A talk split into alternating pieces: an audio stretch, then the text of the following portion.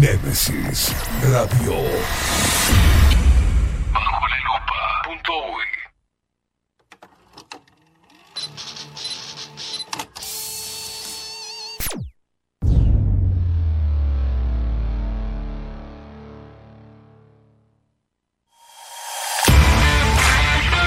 Bajo la lupa es presentado por Café Jurado, Farmeco y La Carola.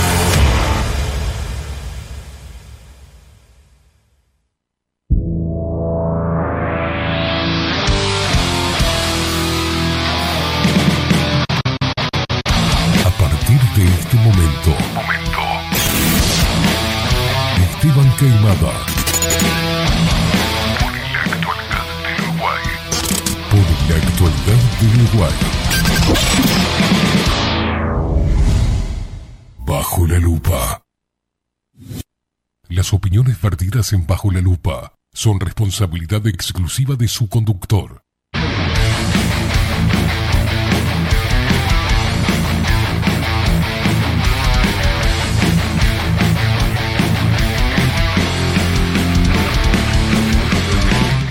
Muy pero muy buenos días. Eh, bienvenidos a un nuevo programa de Bajo la Lupa por aquí por Nemesis Radio. Más independientes que nunca.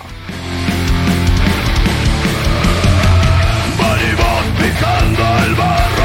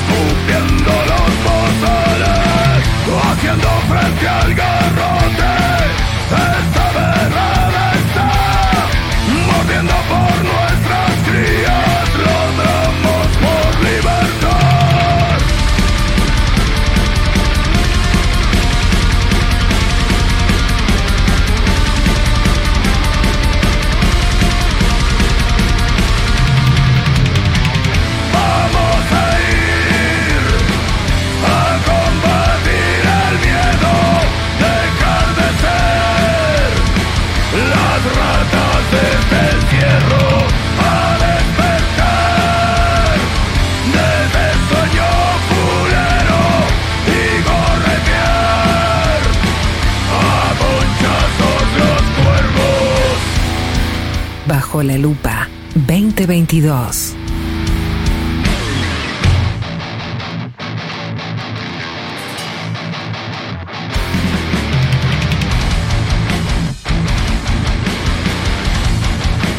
Nemesis Radio.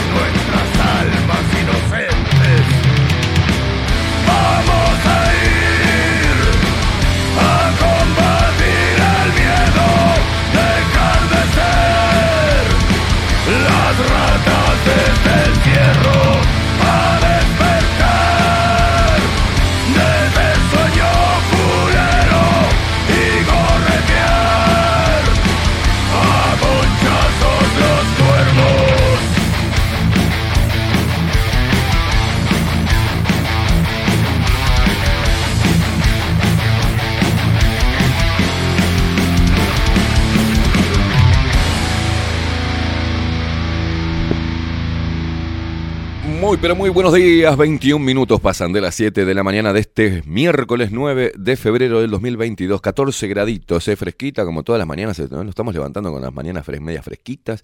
Fresconcha, decía yo, pero como que el frescón queda mal lo último. Pero media fresconcha. Maxi que se viene de campera, no, una cosa de locos. El frío, es Maxi es friolento. Maxi hace un vientito y se pone un gorro de lana. Es un hijo de... Odia el frío. ¿eh? Lo, vi, lo vi venir con un- una campera inflable. ¿Qué hijo de... Mira que sos maraca. Pero sí, se levantan, eh, nos, levantamos todos los días medio con fresquito. Yo igual vengo porque soy macho. Vengo así, como estoy ahora. No me pongo campera, nada. "Guapo, tipo, guapo". Ay. Señoras y señores, eh, otra semanita más que en la mitad de la semana, miércoles, ¿eh? el día de miércoles. Hoy viene Pablito Boraño, dentro de un ratito, nomás viene en camino. Viene en vuelo charter, especialmente para, para el día de hoy. Nos reencontramos con Pablito y su columna La otra cara de la historia. Vamos a ver qué nos trae el joven maravilla. Señoras y señores, rápido, vamos a pasar a presentar al equipo de... Ya se están estos, estas ratas asquerosas, hermosas, ya están mandando mensaje por Telegram. Aguanten un poquito. Primero vamos a presentar al equipo de Bajo la Lupa en la web. Sí, es el señor, el mini, el Tarzán de Maceta. Es él, el Tarzán de Maceta colombiano. es el Miguel Martínez. Y las voces comerciales, las mejores. ¿Y quién las tiene? En Bajo la Lupa. Claro, como por ejemplo la hermosa Maru Ramírez. Bienvenidos a Bajo la Lupa. Y la voz de trueno, Marco Pereira. Bienvenidos, Luperos. Y quien nos pone al aire, que odia el frío y que dentro de muy poco, ni bien él, ya lo voy a ver con gorro, es él. Con capuchita, es él, es el único. El inigualable. El hombre que hoy se viene, ¿qué camisa pegó hoy? ¿eh? ¿Qué lo varió? Andamos. Yo vine con medio dadito hoy, con dos daditos en la camisa. ¿Usted qué- tiene ahí? Me- Covides. ¿Tiene covides? ¿Qué son esos cositos? Son coronavirus. Una camisita blanca con estampadito, mirá lo que está. Está Ay, tiene bonsáis, árboles chiquititos, árboles bebés. Pedazo de trolo. Sí, es él. El pulpo Voldemort, Maxi Pérez. ¡Despierta! Uruguay, con todo el rock de Bajo la Lupa por aquí por Nemesis Radio. Más independientes que nunca, carajo.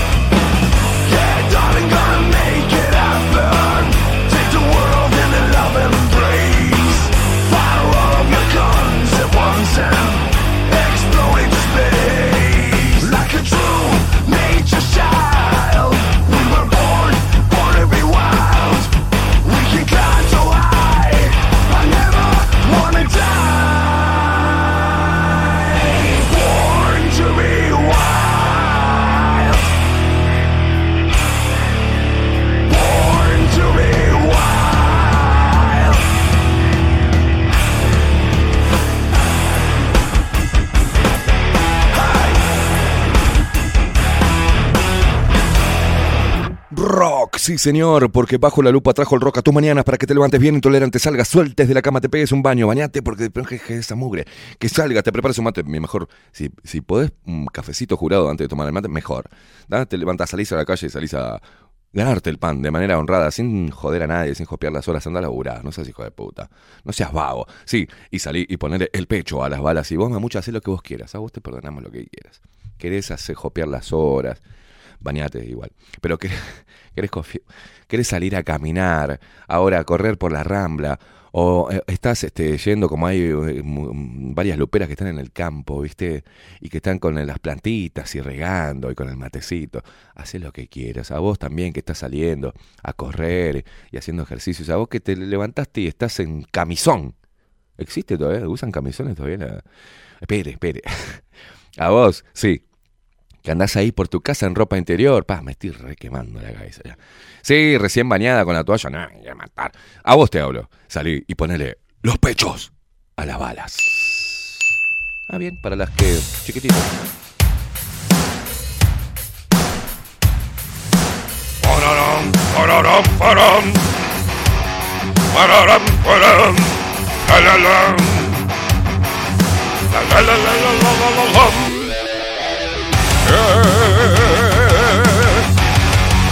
Mi hermano.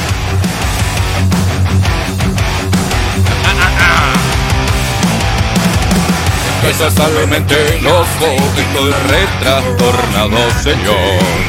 Arranco todas las mañanas y no fumo nada, soy así normalmente.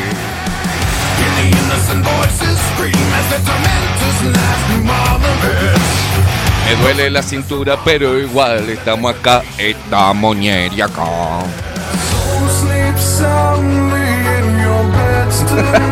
Maxi Pérez, ¿cómo le va, pedazo de un hijo de remil?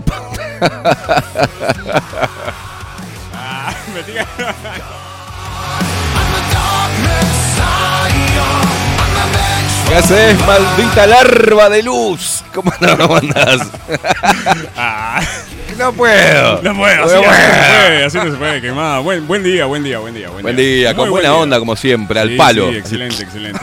Muy buen día para todos, para todo el mundo, para todas partes del mundo. Y quién qué, sabe lin- si, qué linda voz que le está saliendo. y quién sabe si, si nos escuchan desde más allá. Desde el más allá. Para Uruguay y el mundo. Y la gente que nos escucha desde el más allá. Mierda, qué señal fuerte que tenemos. ¿Qué lo parió? Es el internet. Es el, inter- el Internet Premium. ¿Querés comunicarte con algún familiar que se te, se te piantó? Decirle que escucho bajo la lupa y ahí estamos. Qué boludo que me levanté hoy. Estoy, hoy estoy bien tarado. Eh, ¿cómo, a- ¿Cómo anda Maxi Pérez? Muy bien, usted. Bien, Todo, todo espermacular. Me hoy me levanté semi erecto, o sea que estoy vivo todavía. Porque ayer me puse gimante.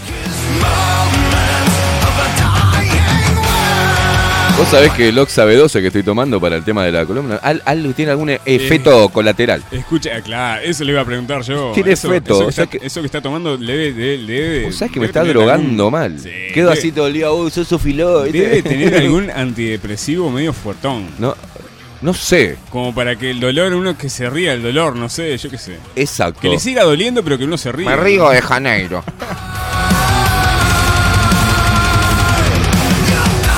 Claro, me levanté, viste, y dice, eh, dije, ta, qué viejo que estoy, porque me, duele de mañana hasta como que se empieza a calentar el cuerpo, viste, me levanto tipo Robocop, soy Murphy.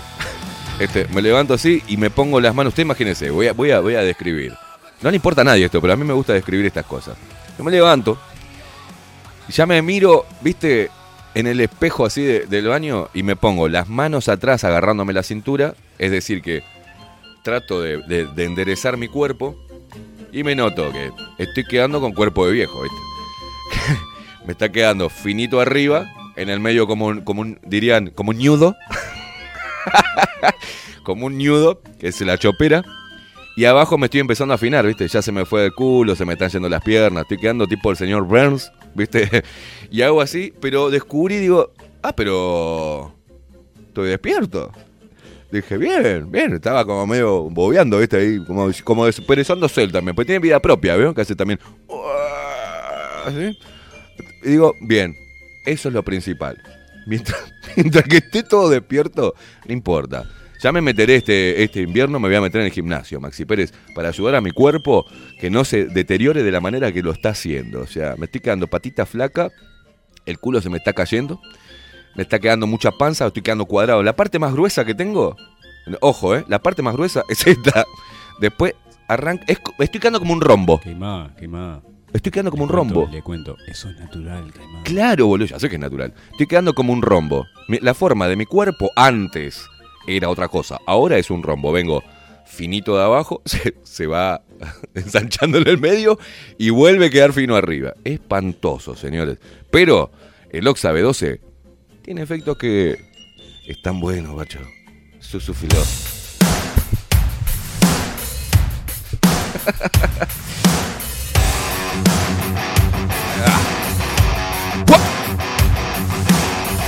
Vamos, che.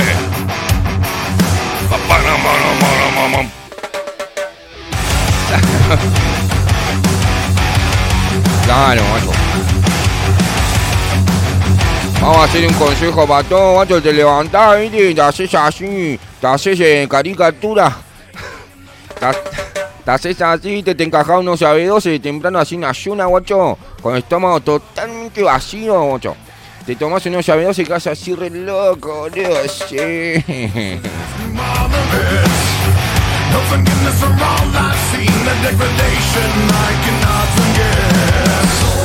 ¿De qué se ríen? ¿De qué se ríen?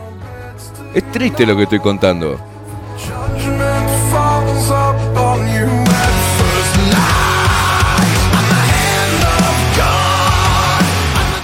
Eh, está Pablito rompiendo las bolas temprano. Yo voy a leer algunos mensajes acá, ¿le parece bien? Así, mientras usted podrá ir a abrirle, está en condiciones de ir a abrirle a... o Le pedimos a seguridad. O solamente, solamente que quiera hacer una pausita. No, no, no, no. Usted de- déjeme así con la mu- musiquita que yo voy a empezar ahí, bien, a leer los, bien, los bien. mensajes de estos atorrantes. que le dejo algo largo porque esto termina. Ay, sí, algo bien largo, déjame. No te vayas sin dejarme esto largo.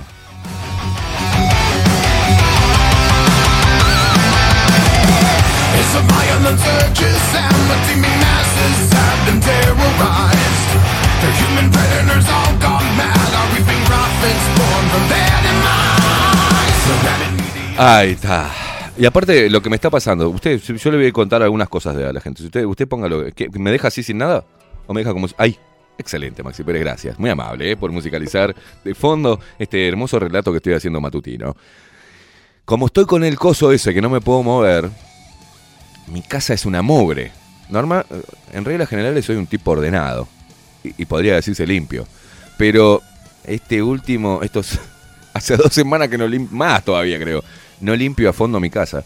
Y hoy, me desperté y me desperté a los Shakira, ¿viste? Moscas en la casa. Tuve que poner, tuve que sacar la bolsa de basura, hacer algo mínimo para evitar. eh, ya tengo, hay, hay- bichos en mi casa que tienen ya como unas pequeñas aldeas. Entonces dentro me dice la rata, hola, ¿qué tal? ¿Qué más? ¿Cómo le va? Adelante. Me abre la puerta.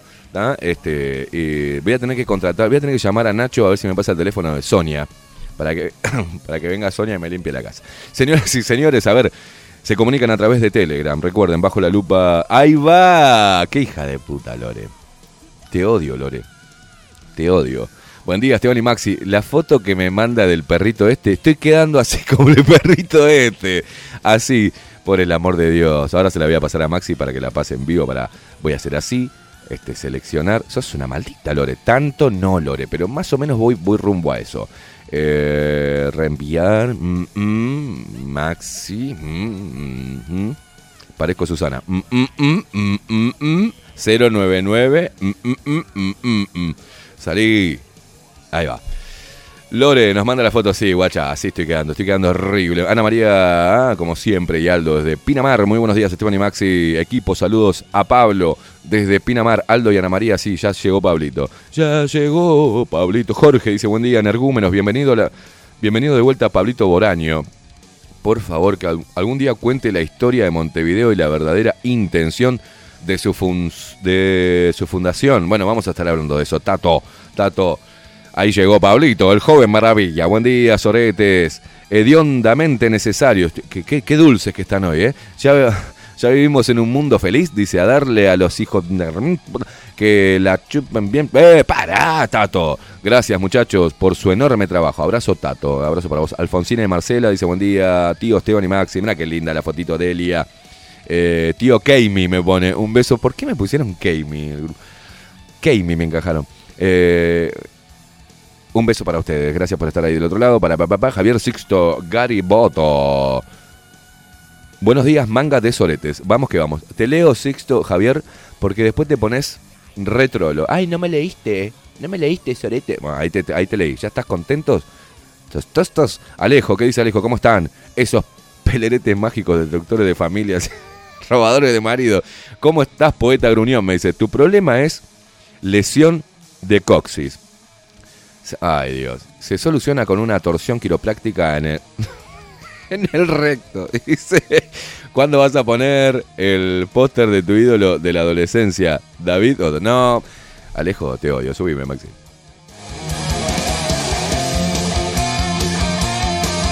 Ya arrancamos de, de. Pase, Pablo, pase. Esto, esto es radio en vivo y televisión en vivo. Está eh, eh, sentándose, como siempre, eh, Pablito Boraño en los estudios de Bajo la Lupa Contenidos. Maxi, eh, cuando vos me digas lo presentamos formalmente. Por ahora sigo viéndolo. Qué lindo tenerlo de vuelta. La gen- acá la tribuna grita, grita y grita. Voy a seguir leyendo Marcelo. Paz. Ay, la puta madre, Maxi. Está alto eso. Me rompiste los oídos. ¡Me mojo! Va, se fueron al carajo hoy con el arranque. Dice, qué manera de hacerme reír y levantarme, eh, levantarme la mañana. Dice, el peligro que le pase por arriba a alguno que se me cruce en la ruta. Vamos arriba, manga de psicópatas antivacunas. Conviden de lo que están consumiendo, rata. Nada, nada, nada. Nada, estamos consumiendo solo café jurado. Te tomás un café jurado y quedas así y te encajas un oxabedoso que me estoy cagando yo para el dolor y no sé qué provoca, provoca algo medio loco. Señoras y señores, después de mucho tiempo, es momento de presentar formalmente a este señor. Ahora, en Bajo la Lupa. Pablo Boraño. Nos muestra. La otra cara de la historia.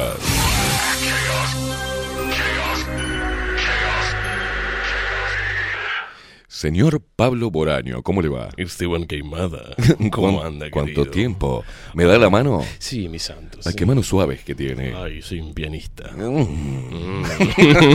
¿Cómo anda, Pablito? Venga, volviendo a este Víctor, a este templo del saber. El, oh, Me qué encanta, hermoso. me encanta, el me templo del saber. Sí, estuve, estuve ausente por un tiempo, pero acá estamos. Como Estamos. siempre, volviendo Las al hogar. anotaciones de Pablito Boraño. No, no, hoy, hoy, hoy me superé. mirá. Sos un hijo de puta. Por lo menos cortarle el, el bordecito ese de la espiral. Venimos con el mismo problema hace un año, Queimada. Me vine rezongando por los espirales hace un Por año. el amor de Dios, no, es, es un, es un toque que tengo. No puedo ver una hoja con ese coso así todo roto de espiral. Usted sabe que yo tampoco, pero son improvisados, entonces es como que. Es como para decir que traje algo. ¿No tiene, tiene- ¿Quiere que le, que le busquemos este, con Grupo Service una computadora? ¿Precisa una computadora para poder Por favor, escribir? Por favor. ¿Anda tiradito de, compu? Hace Por un favor. año, hace más de un año que me viene trayendo eso para dar lástima. no, no, o sea, no, no, no. Tenía hoja de cuadernola grande, ahora traje de libretita chiquita. Ahora trajo de libreta, ta- ni, ni cuadernola No, tiene. no, ya ni ¿Vos ¿Está cuadernola. pasando un mal momento económico? Estoy Hacemos cuidando colecta, coche. algo. Estoy cuidando coche acá en el centro. ¿Tiene el chaleco? Está, está en regla, ¿no? Eh, sí, por supuesto, el celeste. Sí, sí. ¿El chaleco celeste? Sí, sí, sí. O sí. sea, que por el no. Sí, el rosado no, no, claro. Dios querido. claro. Eh, bueno, Pablito, ¿qué, ¿qué de su vida? Primero. Primero volviendo a nuestra primera sesión en el 2022, que no había Primera venido todavía. sesión. Este es Arrancamos. nuestra- Templo del Saber, sesión. ¿Usted se metió en alguna secta o algo? ¿Qué le está pasando? Sí, estoy este, en un camino espiritual. Bien. eh, de fumando hashish y buscando nuevos horizontes. Bien, si quiere una espada de luz, No, no, ok. podemos este, Menos conseguir mal. Para atravesar este, la oscuridad, ¿no? No, más la vida, la vida, pero estamos, estamos de nuevo, como yo, siempre. yo tengo, yo tengo, soy medio como, como referente en eso, en la búsqueda de la luz. Ah, ¿sí? Sí, sí. Está. Este, sí. Cuando cambiaste las bombitas acá No, el- no, no, no, no. no. sí, este, hay, hay muchas mujeres que, que, que, se- que son como de luz, Sí. pero están en un momento oscuro. Entonces yo Mm. las ayudo a Uh. encontrar la luz. Está, Ah, eso bien, bien. Sí, sí, Estamos hablando de espiritualidad. Sí, sí, sí, sí, produjo un silencio medio raro. en- La espada del saber. Corta el aire, sí. Sí, no, pero sí, la sí. cualquiera que esté oscura, yo le, la- le- aclaro. Sí, sí, sí, sí. Este, Estoy bien. perfeccionándome en esa materia. Bueno. Viene con cursos, cursos separados. Muy lento viene. el- no, puedo, no puedo Mm. acelerar el curso, pero Bien, venimos. bien, pero vamos por el camino Hacemos de la un, luz. cur- un cursillo, Mm. hacemos un retiro espiritual. Hacemos un cursillo y un retiro espiritual. Y ahí vamos. Qué lindo, ves, qué sí, lindo. sí, la espada, la espada de, de luz. Ay, qué un sable a veces de luz y a veces simplemente una linterna de pila chica. Usted vio, ¿Eh? miércoles a primera hora, vengo yo, empezamos hablando de espiritualidad, de iluminar. Sí. ¿A dónde va? ¿A dónde nos lleva hoy? Uy, qué vamos. ¿Sabe, sabe qué vamos a hacer este año? No le voy a preguntar nada. Usted no se ponga nervioso sobre su, su, su, No, no, usted Su quédese secta. tranquilo, no. Porque usted, quédese tranquilo. empieza a transpirar, Pablito, no le voy a preguntar nada. No, yo, no, yo no. solamente acá puedo dar mi- mi- mis datos personales de mi datos concretos de mi vida Mis privada. datos, mis datos personales están cifrados en zip. Cifrados en zip, dale. Ajá, nadie los pone. Trolazo, ¿qué nos traes para hoy? Vamos a- este año vamos a tratar, a tratar y con el dedito así para arriba, de hacer historia, por supuesto, como siempre, Estamos pero haciendo desde un punto de vista eh, más como biográfico y vamos tocando de, de determinados personajes, vamos to- tocando su periodo histórico. Vamos a ver, Queimada, cómo nos sale esto, querido. histórico. No sé, Queimada, ¿Por qué me- para me sale, lado? me sale la voz así. Sí, bien, pero vamos a seguir con la historia, ¿no? Sí, por supuesto. ¿Por Sí, qué le sí. va a encajar una y una? Eh, no, En el- o sea, vamos, eh, hoy, hoy vamos a ver cómo es el experimento. Usted va a ver y le va a gustar. Ah, estamos experimentando. Estamos experimentando, que están de moda. Este, Sí. Estamos, entonces vamos a hacer un, un- este no es tan, este no es tan maligno. como- Vendría a ser un ensayo clínico. Un ensayo clínico de estos tan, tan mentados hoy en día. Sí. Así que bueno, vamos a, ¿sabe con qué le vengo hoy? Y- Le pregunto esto porque la gente Sí. me está diciendo, ah, no, no, acá ya me están diciendo, pero no va a seguir con la historia del Voy Uruguay. seguir- ¿Por qué no? ¿Por qué no sigue con la historia del Uruguay que está Sí, buena? mis santos, sí. Es tu público, Pablo. Manejate. Chicos, a ver, por fa- con permiso, a ver, por, Por- favor. Chicos, Chicos, a ver, llegué yo. No, no, vamos a. vamos a tratar eso. Sí, sí. ese año. Bien.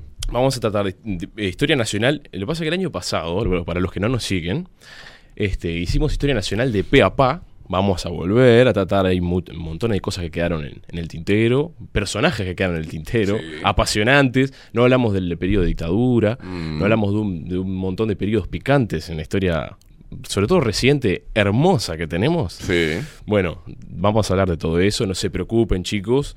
Lo que sí tenía pensado es, este, para arrancar el año, como es nuestra primera sesión Bueno. con el con don terapeuta Pablito, En el Templo del Saber. en el Templo del Saber. En de este las- rinconcito de Pablo Boraño. Vamos a hacer un salto al trampolín de los avatares de la historia. Oh. Mediante, porque quiero hacer un paralelismo, usted va a ver cuánto hay de hoy en estas cosas que vamos a hablar hoy. Hoy vamos a hablar de Roma. De. Roma. Sí, nos vamos a, a internar muchos años atrás en el tiempo, 2120 años atrás. Ah, poquito, un toque. Un toquecito acá a la vuelta de la esquina y vamos a ver cómo Esteban se repiten ciertas cosas que lo que venimos hablando hace mucho tiempo. ¿Vio? Así con ese tonito, me encanta, ¿vio? Un tonito intelectual. Sí, sí. Hoy vengo ¿Cómo se repite la historia? La, la historia es cíclica. Sí. Y las estrategias de conquista y de poder también lo son. Exactamente, y, y usted ya sabe que ya entrándonos en el tema este, eh, por ejemplo, en Roma no se inventó nada nuevo de lo que es este lo que fue a nivel político, Mm. tanto desde la demagogia hasta el aparato jurídico, no se inventó nada nuevo desde, de- desde la, la época de la República Romana. El Imperio Romano, bueno, se estudia hasta hoy en día derecho romano, Mm. y cómo eh, los, los pilares de nuestra sociedad y de nuestra civilización occidental, y pongo varias comillas porque ya ha pasado Yo, un yo poco. te hago así si querés. mientras Sí, dale, este, de, esa, de esa civilización, eh, todavía estamos, está cimentada en estos señores que va algo vamos a hablar hoy, Bien. en los avatares de la historia. O sea, la estructura sigue siendo la misma o seguimos guiándonos con la misma estructura. y Sí, las mismas la misma de-. Exacto. Ese concepto de república, de ley, de derecho, de todo eso, bueno, Mm. está cimentado en, en todo lo que es la, la República Romana y Occidente no ha salido mucho de eso. Ha, ha- del punto de vista que quiera se ha levantado, ha caído, se ha levantado, pero no inventamos nada nuevo desde la época de los romanos. Roma, querido, para empezar, que está dividido en tres periodos muy diferentes entre sí, que es el periodo de la monarquía, que fueron los primeros 200 años, después la república, después el imperio, son Mm. tres este, categorías muy importantes de lo que es Roma, porque tienen un periodo que es, es brillante. El primer periodo, que es la monarquía, Sí. termina con Tarquino el Soberbio en el 509 antes de Cristo y fue tan traumático su despotismo que fue expulsado, fue un rey desterrado que fue eliminado del poder y quedaron tan y quedaron tan sí, sí, sí, porque se mandó de las de él, ¿eh? Este, se quedó tan traumatizada la sociedad romana, ¿no? ¿No? Este, el- pusieron el día del nunca más y eh, pasaron a, a pasar una república donde dos, dos personas diferentes, o sea, dos cónsules, como dos presidentes, electos una vez al año, Bien. pasaban a gobernar la república. Que ahora era la república, era la cosa de todos. Ahora la república romana, bueno, se dividían dos cónsules que eran como dos presidentes. Que tenían un año. Si hacían una cosa mal, para afuera. O sea, o Era un año. No, no, era un año. Era un año. Era un año y un año y se elegían. Por más que hubiese Sí, hecho sí. un buen desempeño. era Siempre hubo trucos, siempre hubo trucos hasta para estirar un año con más meses para que se quedara algún cónsul. Por ejemplo, había años que no duraban 12 meses, duraban más, porque había uno que nos gustaba y podíamos tirar un poquito más. Esa como el cosita- falopero de la intendencia, que con la pandemia estuvo como seis meses más. como Sí, intendente. ese sí, un, señor. Algo así. Sí, el apellido compuesto. Sí. Sí, ese señor. bueno, ese. Esto es lo que sucedía a grandes rasgos en lo que era la, la República Romana, que es el periodo donde lo vamos a adentrar ahora. Porque hoy vamos a hablar de un personaje muy interesante para arrancar el año. A ver. Para arrancar el año que es. Mire que todavía está la gente está media dormida, está media pelotuda de las vacaciones. Ya sé, ya sé. Le va a hacer este hacer, cranear Eh, el bocho. Sí, vamos, vamos. Ellos van, a- ellos van a entender, que más. Ellos Bueno. van a entender. Vamos a hablar hoy de un personaje que quedó pendiente el año pasado que yo dije que quería hablar, que es Julio César. Oh. Sí, hoy vengo con Julio César. Pero por hoy. Después vamos a tocar temas más, más picantes. Pero hoy le voy a traer a Julio César porque me quedo en el tintero y quiero hablar de él. Bien. En latín, Gaius Lulius Caesar, muy conocido como la versión gallega del documental, Julio César. Julio César. Julio César. En la, tra- la traducción este, History 2 de, de, de, es Julio de César. España, Julio César. Es el Julio Bueno, César. ese señor tuvo una vida muy muy interesante en un periodo muy corto de tiempo. Primero su infancia está totalmente mm, desconocida. ¿tá? Pero lo que sabemos de este señor es que de muy joven, me hace acordar al, me hace acordar al señor que usa una bombacha en la cara. Este, el sejudo. desde muy joven empezó a, a meter mano en la política. Sí, ese señor. Desde muy joven. ¿Compara a Julio César con Sanguinetti? No, querido. Qué, qué- qué arriesgado usted. Es- ese, usted y sus malditos paralelismos. No, no, esto no es un paralelismo. Empezaron muy jóvenes, sí, en, la política. Le gusta, le gusta. Nah, nah, nah, nah. Le gusta. Empezaron, y en todo caso no, no gusta la Jorge voz, ¿no? Valle. Le gusta. No, Dios. No, Dios, qué más. Talvi. Entonces, ¿qué- Ah, Somos liberales y progresistas. No se me ponga lindo, chapulín, ¿eh? Qué tipo lindo. qué Julio tipo lindo. César acaba de decir. ladrones del primero hasta el último. Eso es lo que precisamos hoy. Me encanta. Un Jorge Valle. Un Jorge Valle. Que diga Bueno, las cosas como son. eh, Sí. Salvando la- la- la- el paralelismo extracno. No, no, es que Julio César empezó muy joven en la política. Bien. ¿tá? Descendiente, y le voy a explicar esto, porque a usted, usted le va a gustar. A ver. ¿Cómo sabes lo que me Julio gusta? César, mm. no, Julio César era descendiente, era sobrino de un tal Cayo Mario, que nadie sabe quién es. A nadie le interesa tampoco, y menos Casio. Cayo. Cayo. Sí, se llama. Que nadie le importa que era, y menos hasta ahora, nadie le importa. Pero ese Cayo Mario era el descendiente directo en política de lo que eran los gracos en Roma, la República Romana. Esto lo explico así sintéticamente. Los gracos en Roma eran, unas- eran populares. ¿Qué quiere decir que eran populares? ¿Era populista? Bueno, usted, usted haga la, la- la- la analogía, yo le cuento. Era un. era ¿Eran un- zurdos? Era, eran, eran los zurdos. Eran de Roma. zurdos. Eran los zurdos de Roma. Eran los zurdos de Roma. Los ¿verdad? gracos vinieron con sus reformas, eran dos hermanos, Tiberio Graco y el otro Graco, no importa, pues no voy a hablar de ellos. eh, marcaron un antes y un después en la historia de Roma y, vi- y vinieron con una, con un, tra- eh, cuando llegan al poder, una serie de reformas que es para beneficiar a la plebe. Ah, ahí va, los primeros zurdos. Eh, ah, ahí está, este, hacían chorizos en la esquina, de- no, no, este, Andaba con una pantera rosa. Ah, ahí está, con el pañuelito rosa, Ah, todo ese tipo de cosas, no a la look, te quitan tus derechos y este que no privaticen la educación, todo Y eso. Por algo se llamaba Cayo también. ¿no? Sí, sí, sí. bueno, los gracos serie de reformas que era repartir trigo eh, y maíz entre los pobres, ¿tá?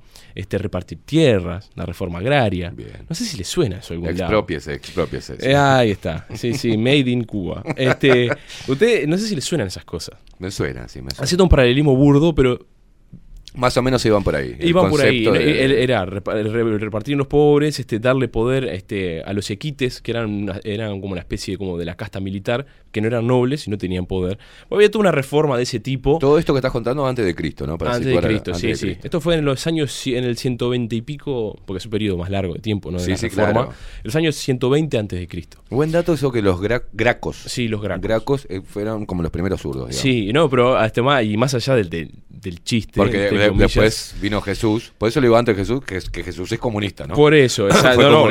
Y, y el, Según no, y los el último gran socialista fue Artigas. Este, ¿sabe? Sí. Le, le digo por las dudas, porque usted no sabe. El último gran socialista es Artigas. Si queremos llevarle claridad a la juventud, le estamos armando un pedo bárbaro. No, nos estamos matando, estamos No, matando. pero nos estamos riendo de los conceptos, porque Sí. los primeros este, zurdos fueron los gracos.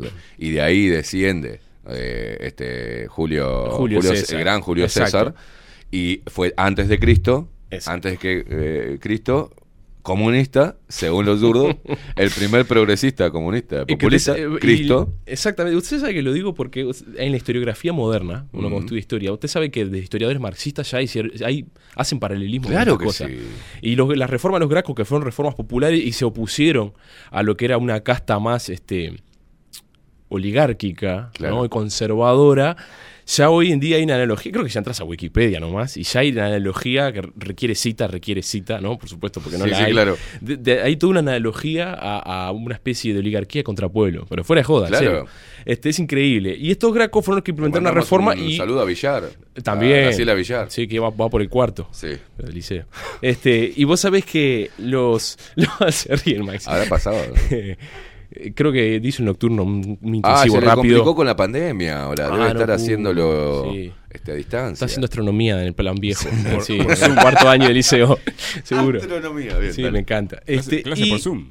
Sí, Clase por sí, Zoom, claro, claro. por Zoom, sí, sí. No sé si tiene buena señal ante el de Sí. No sabes si sabe leer. ¿no? Este, y- Bueno, no sea, no sea, es una mujer, no sea violento con la Perdón, mujer, perdón. Soy misógino. No sea así, no sea misógino machirulo. Mm, Te allanan la radio. Este, bueno, el tema es que Están los primeros, los primeros zurdos. fueron los primeros zurdos. Bien. Que uno puede contar, ¿no? Pero Que- marcó puede- un antes y un después. Porque una vez que eh, aparecen estas corrientes, después la gente no se olvida. Eh, no. Estos lucharon por nosotros, estos no querían dar cosas. Eso pasa. Y obviamente hubo una casta senatorial que eran que pasaron a ser un partido que nunca fue un partido conformado en Roma, que eran los optimates contra los populares. Los populares eran los gracos y los descendientes. Los gracos con esta serie de reformas que querían re- reformar el- el- la República Romana. Y los optimates, ¿qué quiere decir? Los, los, sí, buenos de los buenos, una cosa así. Qué lo parió. ¿no? que eran eh, Catón, eh, Cicerón, ¿no? todos lo- lo- los Mm. grandes, esos grandes magistrados que se habla, bueno, eran optimates que eran de la casta letrada, que hablaban griego. Eran Los que se sentaban y decían, ¿qué quieren estos negros? Ni pedo. Ahí Es- está, sacame, sacame este pichi de acá, Sí. por favor. ¿Qué están queriendo los, los, los- los gracos? No Este, tengo moneda, no, mugriento, macho, arrancá. Arrancá, naciste pobre, jodete. Era eso, digamos. Era Ahí está. esa- esa- Pero esa serie de reformas este, se llegaron a aplicar, obviamente volvieron para atrás y ahí vam- vamos ¿No a hubo eso. conflicto? Las, Hubo reformas, conflicto, perdón, por favor. la reforma que, que proponían los gracos, ¿algo se tomó de eso? Se tomó porque la llevaron a implementar y trajo una guerra civil que fue la primera guerra civil. Ah, me parecía. Hubo asesinatos, muertes, expolio, este, expropiaciones, de un lado de otro, una guerra. Es lo que se llama la primera gran guerra civil en Roma. Mirá vos. Que trajo eso, eh, guerra entre propios romanos mientras se expandía. Acá Roma no había llegado a su máxima expansión para nada. Era, eh, era una república todavía. El- la mayor expansión de Roma fue con Trajano en el año ya 100 después de Cristo, Mm. que se expande desde Gran Bretaña hasta el, hasta el Mar Negro, ya, o el, el Sinaí, pasando el Sinaí, ya mucho más hacia el este. En esta época los problemas estaban centrados más bien en Italia. Tenían, habían conquistado otras colonias, que vamos a hablar de eso ahora, porque esta reforma de los gracos trae un antes y un después, y nadie más se va a olvidar de los gracos. Que obviamente fueron combatidos y fueron eliminados, y hubo muchas cosas que se dieron vuelta hacia atrás. Pero habían quedado, por ejemplo, reformas como las de eh, los tribunos de la plebe, Ahí que había Era llevar como- la voz popular al- va, había, al- había como una especie de se- segundo senado que era de los eh, equites, los, los no ciudadanos. En esa época estaban los ciudadanos, los hombres libres, los esclavos. Los ciudadanos tenían un anillo que se identificaban, tenían poderes de voto, poderes, Ah, había otros que no tenían. Por supuesto, había esclavos también que no tenían, había esclavo por deuda, había diferentes tipos de esclavos, no era el esclavo que se dibujaba en las películas, era Ah, diferente. sí, sí. Se podía entrar a esclavitud para pagar una deuda, era el clearing. Si vos estabas en el Claro. clearing, eras un Eso esclavo, pagabas la deuda como esclavo y después salías. Ese tipo de cosas existían, sobre todo en Grecia, pero en Roma también existían. Roma tomó muchísimo de Grecia, pero eso es la historia de Roma, que da para hablar 10 programas. El hecho es que eh, la guerra, después de que termina, eh, la guerra civil, esta termina más o menos, y es retomada, lo- lo- los gracos se terminan suicidando en esta guerra civil, pierden, son liquidados. El señor toma su legado. Este, Más o menos como los tupamaros, así. No, los, los tupamaros no se suicidaron. Son- no, no, son exterminados. eh, la- la Ah, los barrieron, sí, Los los barrieron, no, acá guerrilla Pero- las pelotas. Pero toman, sí, pero toman el- la, la posta, esto es a grandes rasgos, porque no podemos hablar de No, eso, no, estos son no, periodos largos de historia, pero toman la posta de los populares, Cayo Mario, que era el tío de Julio César que vamos a hablar hoy. Cayo Mario era un tipo muy querido en el ejército y entre los no ciudadanos, los no privilegiados, fue el que profesionalizó el ejército. Roma, que era la gran máquina de guerra de la antigüedad, Mm. eh, con las tácticas famosas, la vemos en las películas, lo que se llama el testudo, el testudinum, eh, cuando se ponían en, en una especie como de falange griega, pero sin lanza, se tapaban con el escudo arriba y abajo y avanzaban. Mm. Eh, tenían la espada corta, el pilum, ¿no? Se cubrían y pegaban, pinchaban y volvían al escudo. Claro. O sea, todas las tácticas de guerra romana, el gladius, el pilum, todo eh, el todas esas tácticas de guerra disciplinada, que el soldado llevaba su equipaje, su espada, el Estado se lo pagaba, todo eso viene de, que son eh, consecuencias de la reforma de los gracos que las aplica este Mario, Cayo. Mario. Cayo Mario también quiere aplicar más reformas cuando es cónsul y lo saca un señor, que era el líder de los optimates, un señor muy interesante que se llama Sila, Sila. Sila, uno de los, el primer como conocido gran dictador de Roma. El, el dictador en Roma también, por eso está bueno, porque acá se aparecen todas las palabras que hoy se usan, ¿viste? Dictadura. Mm. O el dictador era un cargo en Roma que cuando el Estado se veía amenazado. cargo el Era dic- un cargo. dictador. Pero era un cargo permanente. Cuando la, la República Romana, el Estado romano, se veía amenazado, la República, este, se ve, eh, el Senado determinaba que la República, o sea, el, el Parlamento, se hablaba mucho y no podía llegar a decisiones propias, se nombraba un dictador, o sea, una persona que defendía por seis meses Mirá a la República y se lo iba estirando mientras se necesitara una voz de mando ante una situación de crisis. Vio como, vio, vio como esas cosas, bueno, el dictador dicta y manda y el Senado quedaba relegado y los derechos quedaban relegados. Disolución de cámaras. Una cosa así. Claro. Entraba el Goyo con el chumbo al Parlamento. Ahí está. Se esa disuelve cámara. la cámara, señor. Ahí está. se Ah, disuelve la vamos a cámara. defender a la El República. Cosena, el Esmaco y claro. las fuerzas conjuntas. eh, Ahí ahí está. Bueno, está. Sila fue nombrado dictador. Estaba Sila, era un, era un líder optimate, era un cónsul en su momento. Estaba peleando en lo que era lo de la Anatolia Central, hoy en día el reino del Ponto. Hablamos algo en la columna del genocidio armenio, Sí. que estuvo muy buena. saludo el a todos los armenios, Un eh, que saludo a la, a la comunidad siempre. armenia. Este, vamos a seguir después con los armenios. Una, una columna nunca basta. A las otras vamos- colectividades no, a los armenios sí. Este.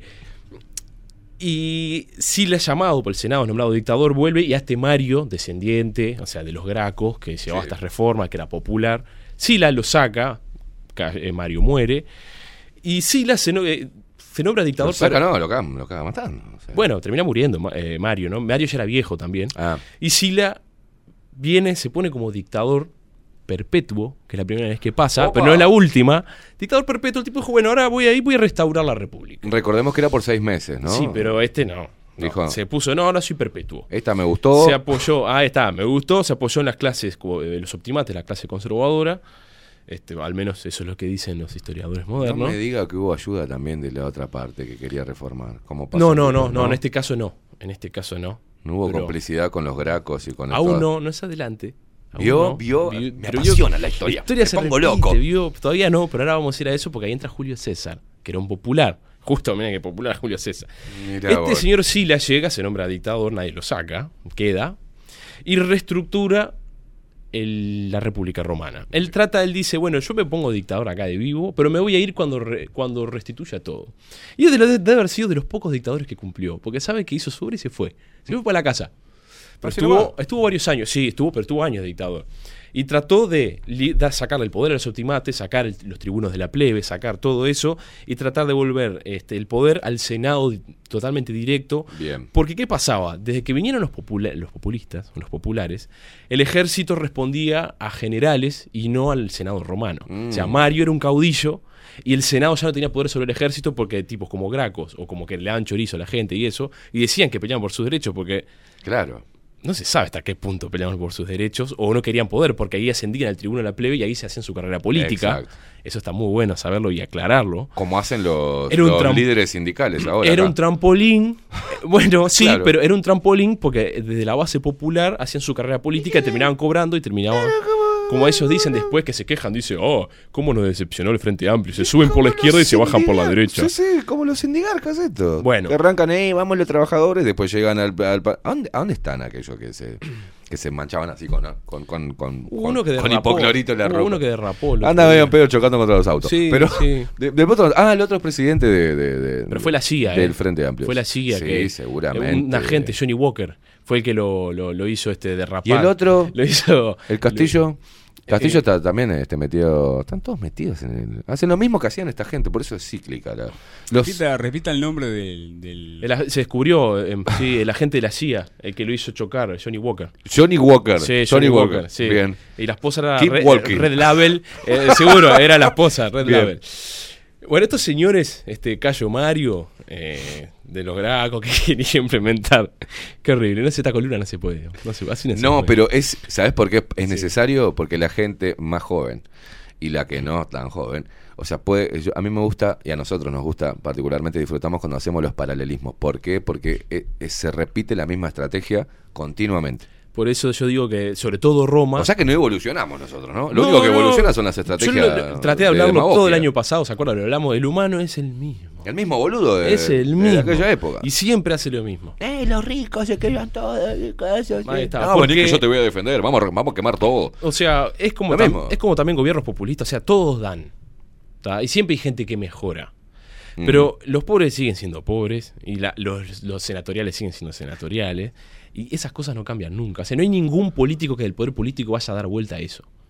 Hay una casta política. hay una ca- Pregúntenle a la Unión, la Soviética. ¿Dejaron de haber pobres?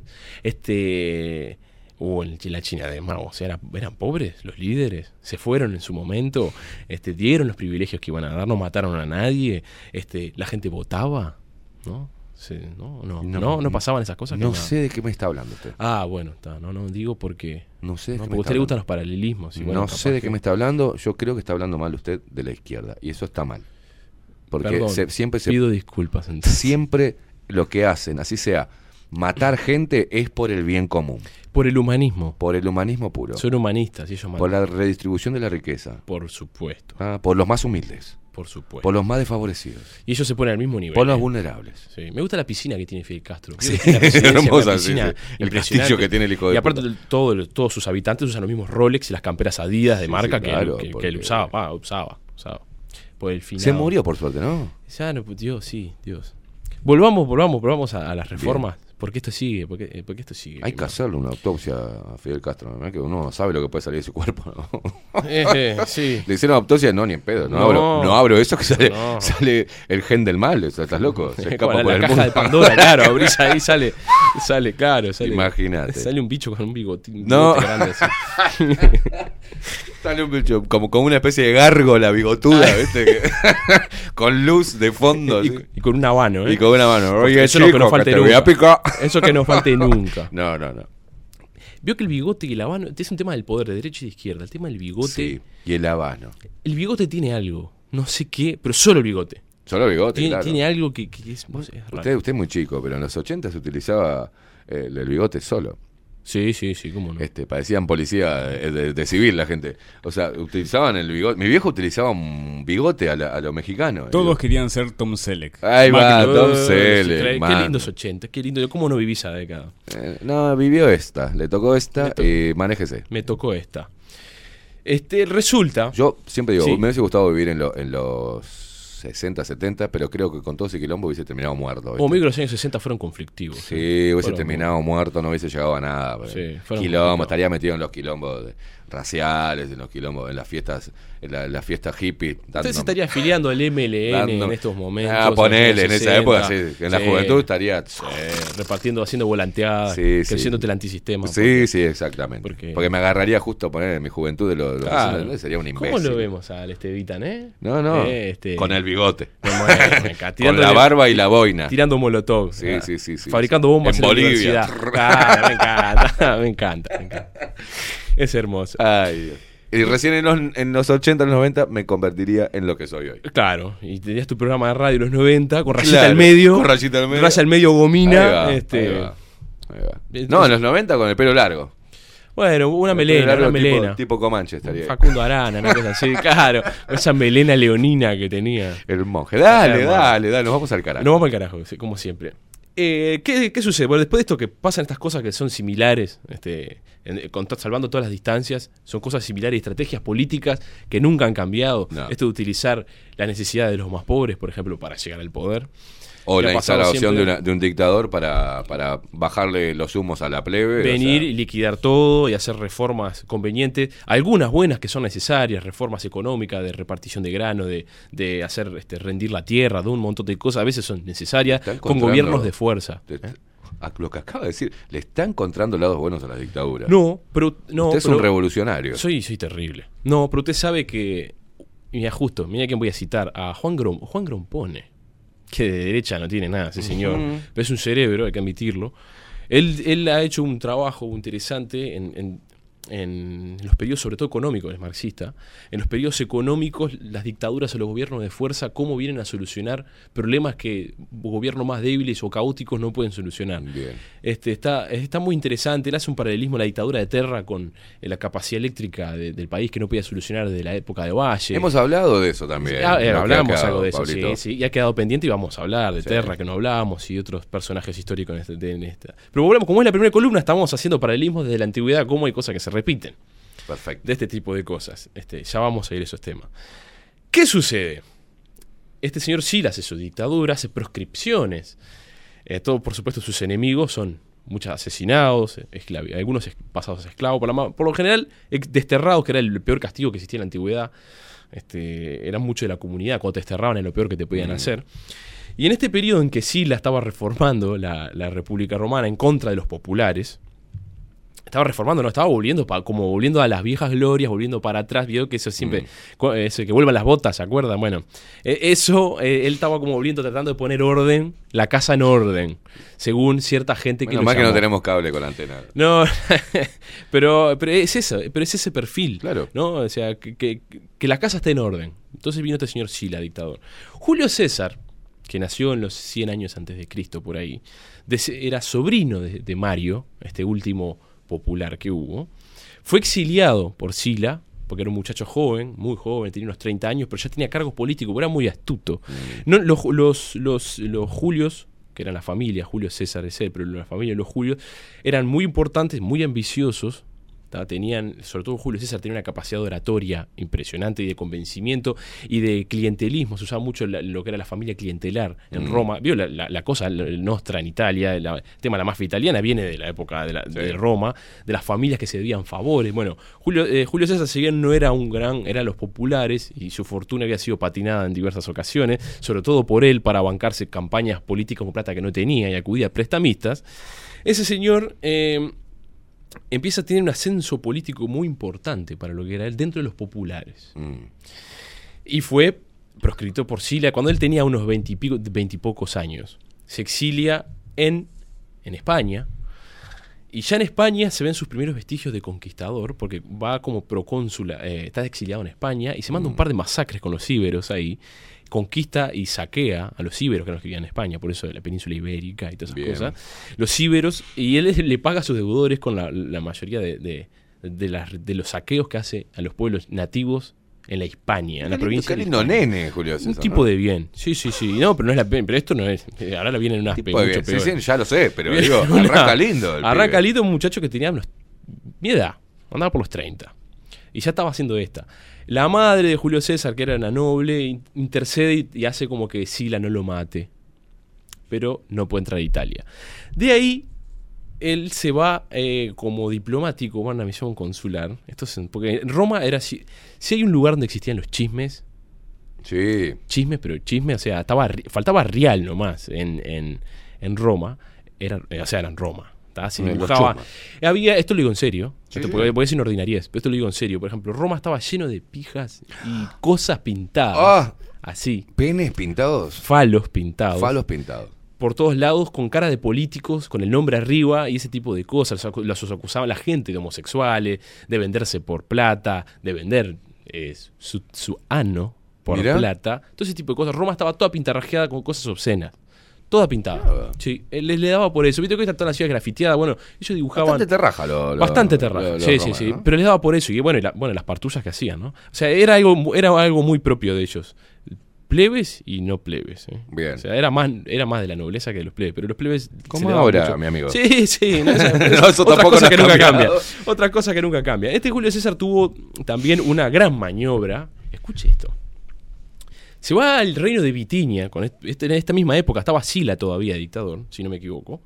Sila se va a Bitinia y se lo acusa de, de entregar sus, sus, este, sus amores al, al rey de Bitinia, que era como un ¿Cómo reino... entregar sus amores? Sí, un reino clientelar de la República ¿Era Romana. Coco?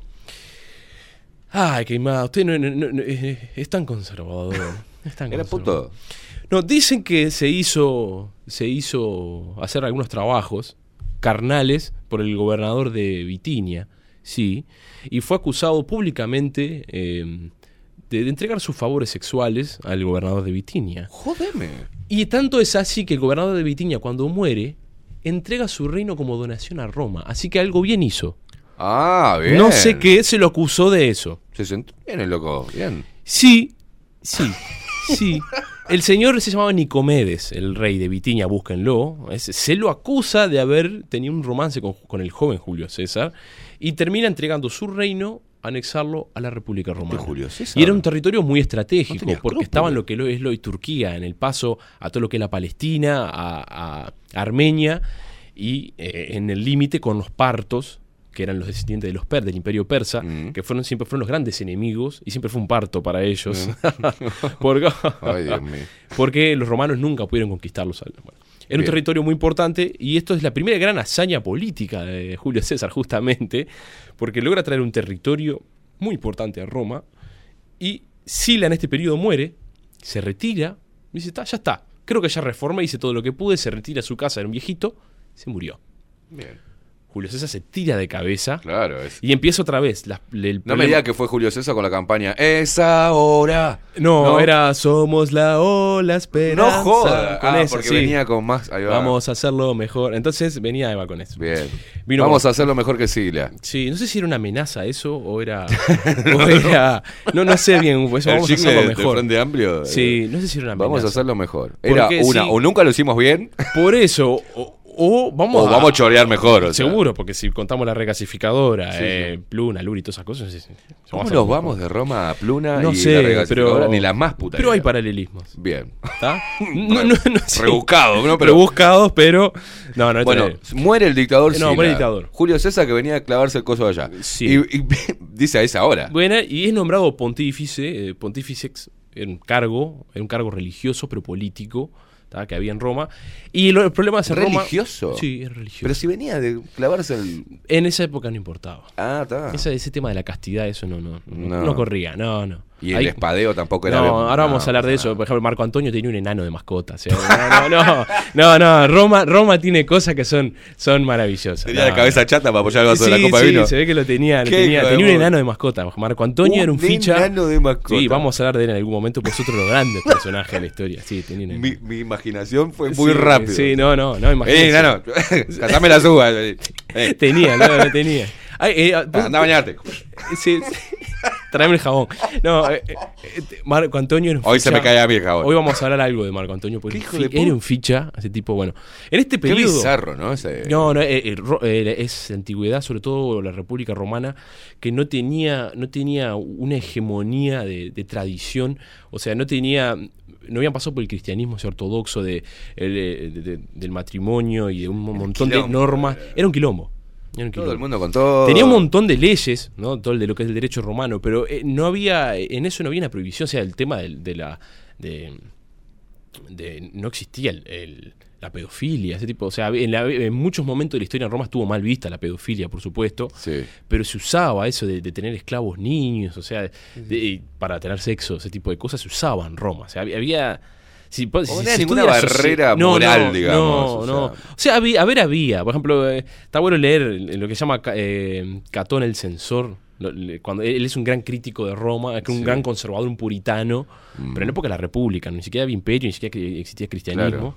Y él, eh, él- él- está bueno leerlo porque ves lo que era la sociedad. Parecía, ¿vio la canción siglo XX de Cambalache? Sí. Bueno, no ha cambiado nada. Nada. Nada. Eh, fuera en serio, o sea, ¿cuál es esa canción siglo XX Cambalache problemático y febril? Me podés poner 21, 22, 23. y para seguir para atrás es exactamente lo revés, mismo. Y las quejas de Catón, el, decían el censor porque era un cargo, pero era porque era un gran, o sea, eh, se dedicaba a criticar a los Catón. demás. Catón. Eh, Es el que veía, che, muchacho, esto es- nadie se da cuenta que es un quilombo. O sea, una cosa. Exacto. Ahí está. Bueno, las críticas de él que están muy buenas, bueno, ahí habla todo lo que era la sociedad romana, todo lo, o lo- por lo menos lo malo que él veía de la sociedad romana, ¿no? Siempre que está es subjetivo. Pero es muy interesante y hay cosas que nunca han cambiado tampoco. Lo estamos viendo en el tema político. En este, en este ámbito. Sigamos con Julio César. Sí, en este ámbito en que Julio César está en Roma, vuelve a Roma, empieza su carrera política, con treinta y pocos años es nombrado este pontífice. Tenemos en Roma nuevamente la pelea dentro ya del Senado restablecido por Sila entre optimates y populares. Los populares estaban bastante liquidados, no, no existía los tribunos de la plebe, todo eso ya había perdido mucho poder. Y teníamos Gracias a Sila y su Ah, gracias periodo a de Sila y la guerra dictador. civil, ahí está, el periodo dictador y la previa guerra civil que lo trajo a él como dictador. ¿Qué pasa? En esta época tenemos dos personajes muy interesantes. El, el viejo Silano, o sea, un comandante de Sila, Pompeyo Magno, quedó como líder en el Senado y él había tenido unas grandes conquistas contra los piratas en el Mediterráneo, había pacificado Medio Oriente, la península de Palestina, península, la, la- la provincia, eh, lo, Ah. que lo que después sería la provincia de Palestina, unificó toda esa parte de Medio Oriente muy importante porque la parte de Asia, como después cuando el Imperio Romano se divide, es la parte más rica de, del Imperio Asia, donde está el oro, donde está el opio, donde está todo eso. Bueno, es Asia. Pompeyo era un tipo muy rico y era optimate, descendiente directo en su línea política, no familiar, política de Sila. Era el que dominaba el Senado, pero estaba enemistado con otro optimate. Esto mientras César es joven y está haciendo su carrera ahora en Roma. Bien. Esto es paralelo, pero se juntan. Por eso le iba a decir ese. Eh, Licinio Craso, el hombre más rico de Roma, eh, un gran jodedor. Era un tipo que tenía. Jodedor, Sí, sí, porque era, fue uno de los que creó prácticamente las empresas de seguro. Tenía una escuadrilla que iba e incendiaba edificios y él, que él había asegurado, los cobraba. Después tenía una empresa de, de reconstrucción. Él, él te hacía descuento, pero te lo tenías que pagar a él, te lo construía. Un fenómeno. Un fenómeno. Un fenómeno. O sea, una empresa de seguro. Te hago mierda, eh, el coso, co- co- cobro y, a- y aparte Y te te- vendo la una reforma. empresa de ¿no? bomberos privada, o sea, era- apagaban los incendios. No, no, era completo. Lo de Craso era una cosa así. Garca tremendo. Se hizo millonario. Se estimaba, o sea, lo, esti- lo- eh, lo decía él, pero se estimaba que era el hombre más rico de toda Roma y no era poca cosa.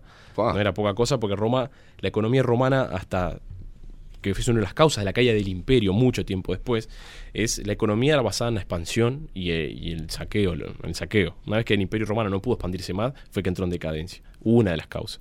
Bueno, así que Craso, que era millonario, estaba enemistado con, con Pompeyo, el líder del Senado, el descendiente del dictador Sila, ahora ya en república, en democracia, a través, entre comillas, digo Sí. democracia, bueno, no existía tal.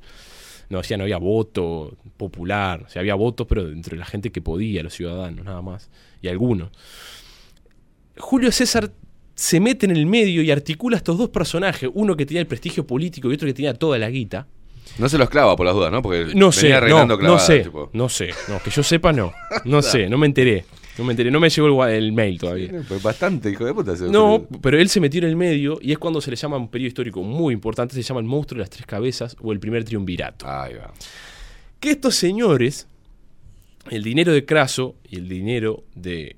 Y el prestigio y el dinero de Pompeyo, ponen a Julio César, el, termina por es curul, es edil, lo empieza a escalar políticamente apoyado por estos señores que dominaban el Senado. Claro.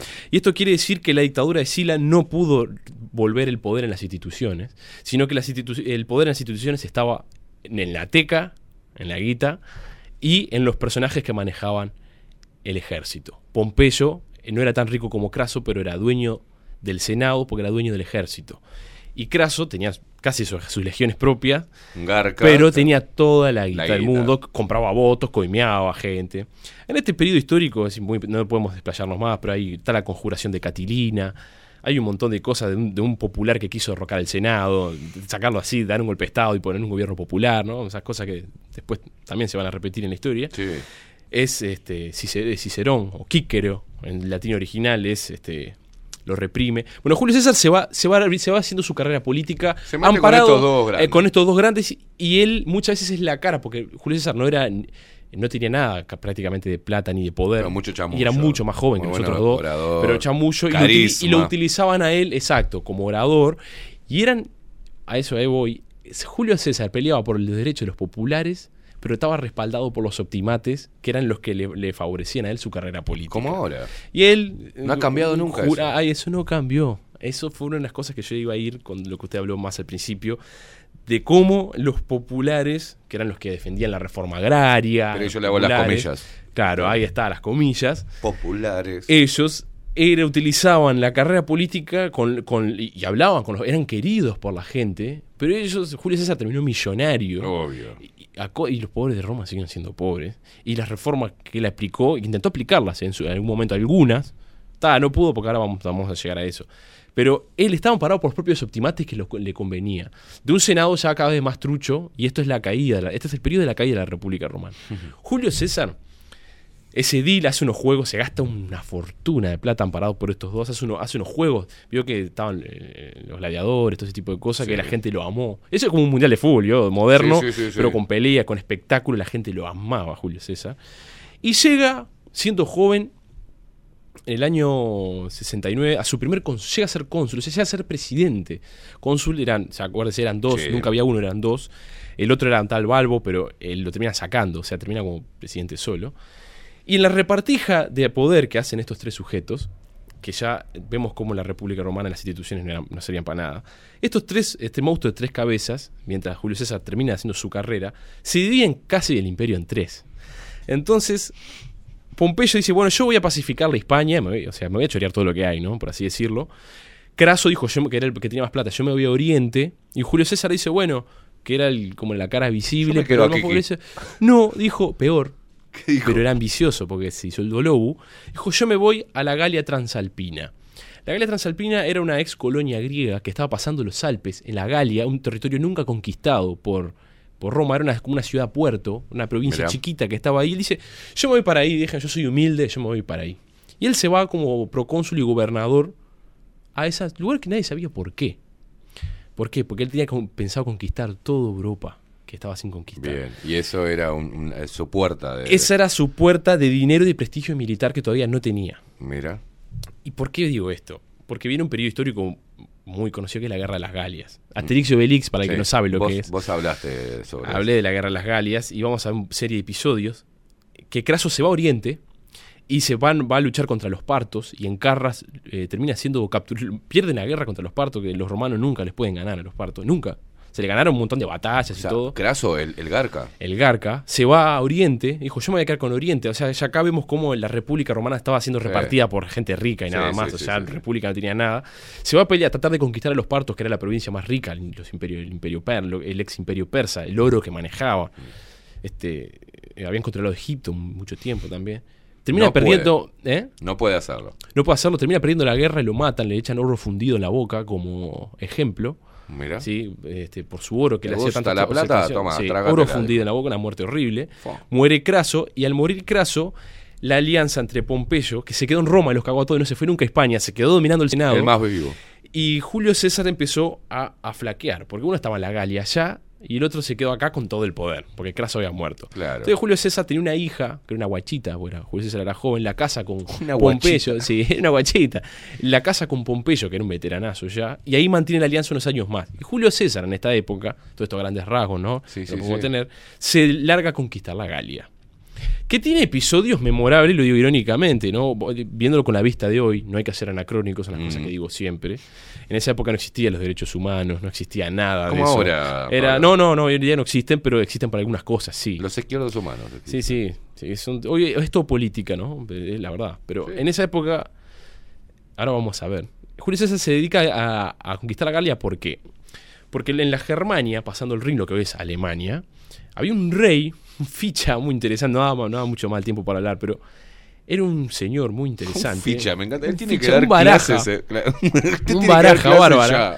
Un baraja bárbaro, ariovisto, un rey germano que venía expandiéndose, había cruzado el Rin y se expandió hacia lo que es Francia hoy en día. Claro. Y venía empujando los celtas, eran más blanditos, los celtas no eran tan guerreros, no eran tan grandes, los alemanes son enormes. No eran tan grandes, y venía corriendo a los, a los galos en ese territorio no conquistado por Roma, que estaban, ahí había albernos, había helvecios, belgas, este, eh, téncretos, todas las tribus, eran tribus eh, que no tenían ni prácticamente reyes, eran dominados por castas familiares de nobleza, eran tribus.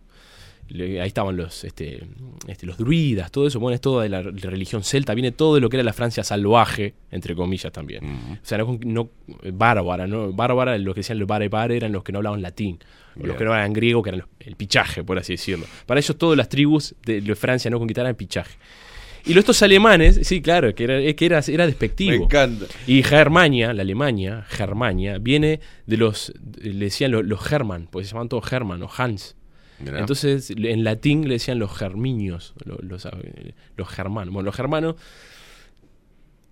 empiezan a invadir los celtas y los celtas empiezan a, a correr hacia el este y los helvecios, que es donde está Suecia, hoy por eso le dicen los helvecios, que era una tribu enorme, estaban siendo corridos por los germanos y, se, y tratan de pasar por la provincia transalpina que estaba Julio César. Y Julio César le viene como anillo al dedo, supuestamente, y se mete como mediador, mentira. Se mete como mediador nada, le- les dice que no pueden pasar a los helvecios que iban a pasar igual, porque eran 300.000 contra Julio César que tenían 10.000. Se van a pasar igual, no van a pasar nada. Julio César los liquida, pero hace una masacre con los helvecios. Los helvecios se tiran a largar un botecito, tratan de pasar, tipo, hace un desembarco en Normandía, con Julio César justo. Los, los masacra, Julio César cruza el Ródano, los mata a todos los helvecios. Tiene un enfrentamiento con los germanos. Ariovisto, que era un rey muy soberbio, este, Julio César, ahí empieza su expansión, liquida a los helvecios y empieza a expandir de vivo nomás. Y empieza a saquear todo lo que... Y se estima que mató más de un millón de, de personas en toda la Francia, Sí. que en esa época era una locura. Se empieza a expandir de vivo. De vivo se de, empieza a expandir. De, vivo, así va. ya, vamos, De vivo. Vamos al propio. Y ahí hay una gran frase que puede estar sacada de contexto, puede Sí. estar eh, trucada, que Julio César manda una embajada, porque los germanos estaban, estaban, estaban bravos, sí, estaba- y los romanos siempre les tuvieron miedo porque eran grandes y estaban, eran rubios, enormes, y les tenían miedo, y eran- estaban salados. Se vestían con pieles de oso y todo Claro. eso. Y Julio César manda una embajada a, a Ariovisto y le dice, bueno, si quiere me viene a mi campamento como huésped y hablamos y arreglamos estas cosas. Y Ariovisto dijo, la distancia de Julio César a Ariovisto es la misma que de Ariovisto a Julio César. Si quiere hablar conmigo, que venga. Digamos como la montaña Mahoma, Mahoma la montaña. Algo así, pero como diciendo, si vos querés hablar conmigo, la distancia es la misma, vení, Vení, acá. papá, claro. Vení, papá. Bueno, Julio César fue, lo termina matando. Fue, y lo termina matando. Julio César ¿A- estaba... ¿Al pobre Julio? Sí, lo que pasa es que los, las tribus del norte de la Galia no estaban acostumbradas a la máquina de guerra romana, con toda la disciplina, el uniforme, todo eso que tenían, o sea, eran invencibles. Y Julio César se empieza a expandir por toda, por toda Francia y conquista lo que hoy en día es toda Francia. O sea, conquista y la riqueza que lleva al Senado. Entonces, claro, hay una parte de Roma, tanto de los populares, políticos, como la gente, que lo tienen como un dios, o sea, como el nuevo Alejandro Magno. Claro. El tipo conquista y llega a, a Gran Bretaña. El loco llega, es el primero, es como el, ¿viste? es como el Colón de Gran Bretaña, ¿no? Ahí va. O sea, había gente viviendo ahí ya, pero él llega, este, es el primero en, en conocer que había una isla más allá del continente. Llega, lo termina sacando los, los pictos, que eran los que estaban ahí, los que se vestían, los pictos se, se pintaban todos de azul, una tribu los termina sacando. Aparte, Inglaterra es un clima muy hostil, los romanos no aguantan, después vuelven. Se construye el muro de Adriano y todo eso. Pero Julio César vuelve, pero conquista toda Francia y hace unas masacres. A, a los téncretos, por ejemplo, los mata a todos. Los manda a matar como raza. Por eso eh, hoy en día que estamos tan humanistas y tan Mm. este, anacronistas, están tratando de, de- de- de hacer que esto sea un genocidio. Pues Julio César mandó a matar a todos los, a todos los téncretos, por ejemplo. Claro. A los eburones, los mató a todos, en niños, mujeres, porque lo traicionaron. Entonces, esto es muy larga la guerra. Él mientras conquista Francia, a veces tiene que pasar por tribus que son aliadas, que le dice, sí, pasa, pasa, y cuando pasa lo emboscan y lo matan porque habían hecho alianzas con otros enemigos. Claro. Ahí jugaban todos el divide y vencerá famoso de Roma. sí, bueno, sí, sí, sí. entonces él, hay, varias, hay varias tribus que las termina matando a todas. Esto de Julio César después vuelve, cuando conquista, es un dios, conquista toda la Galia, se hace millonario con todo lo que saqué, mata, se llena de esclavos, el, mercado de esclavos era muy importante en Roma, o sea, el que tenía esclavos tenía, era dios.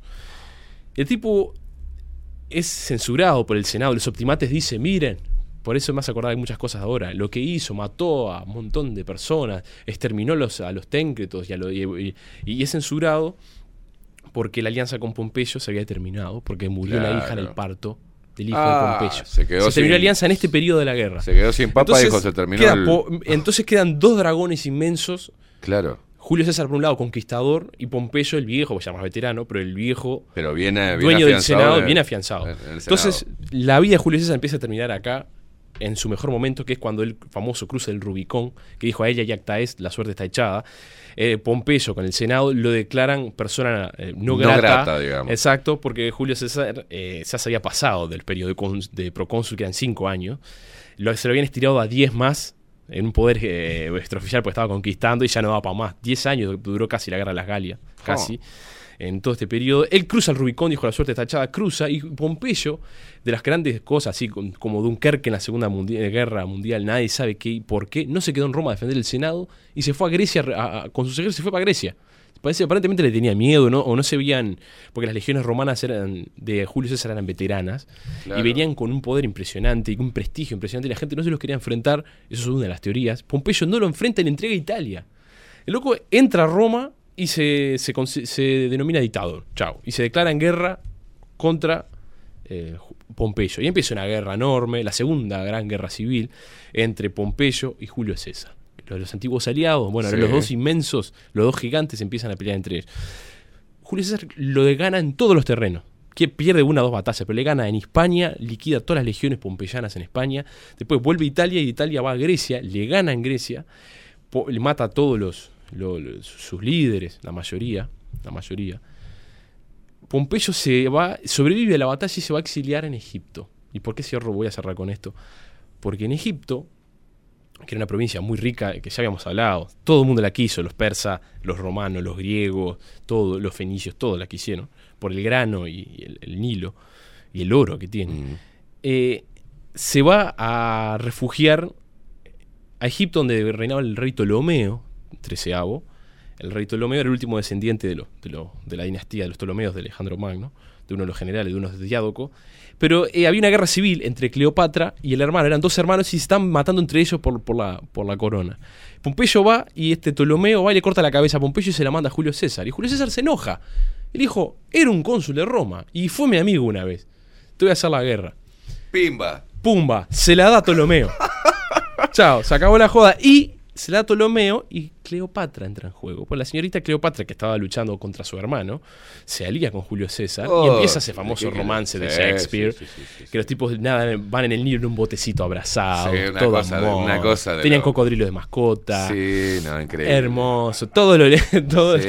todo lo lindo. Dos hijos de puta asquerosos divinos. Exacto, este, hermosos los dos, viste. Julio César y Cleopatra. Olvidate. Una maravilla. Tienen un hijo, Cesarión, que queda ahí viviendo en Egipto. Mm. Después Augusto, que es el descendiente de Julio César, lo va a mandar a matar, pero eso es otra historia.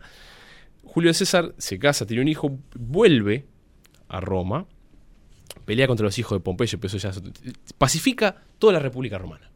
Y se declara dictador vitalicio.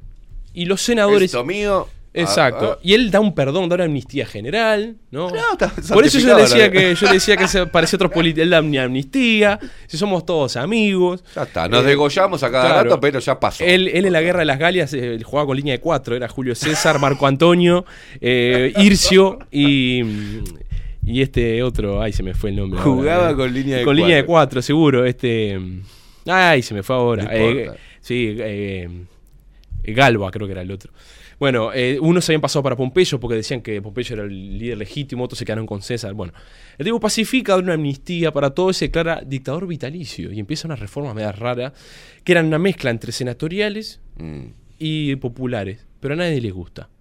Y empieza una... co- claro, a nadie le gusta. Era un híbrido. ¿Por qué? quería- Porque el tipo quería volver como en la época de los reyes. Tenía miedo que se nombrara un rey. Aparte Claro. tenía un poder y un prestigio impresionante intocable. Entonces en el Senado, su sobrino, eh, siempre me parece irónico que, que en la calle Positos un perverso puso a, a Marco Bruto y Julio César juntos. Sí. Porque Marco Bruto, que era una especie supuestamente de hijo ilegítimo que tenía César, Mm, hijo, con Calpu- eh, hijo de Calpurnia, un, un romance extra- extra- extracurricular. bien. Pero Julio César no deja hijos, deja un descendiente que es Augusto, que es un sobrino nieto, que se va a ser el primer emperador de Roma, pero él como que no tiene hijos. Este, eh, se hace un complot contra Julio César, temiendo que se, sea rey, porque tiene un poder tan grande y dictador vitalicio, Olvídate. que en las idus de marzo, el 15 de marzo del 44 a.C., lo, en una sesión del Senado lo apuñalan. Le pegan como 40 puñaladas, por las dudas.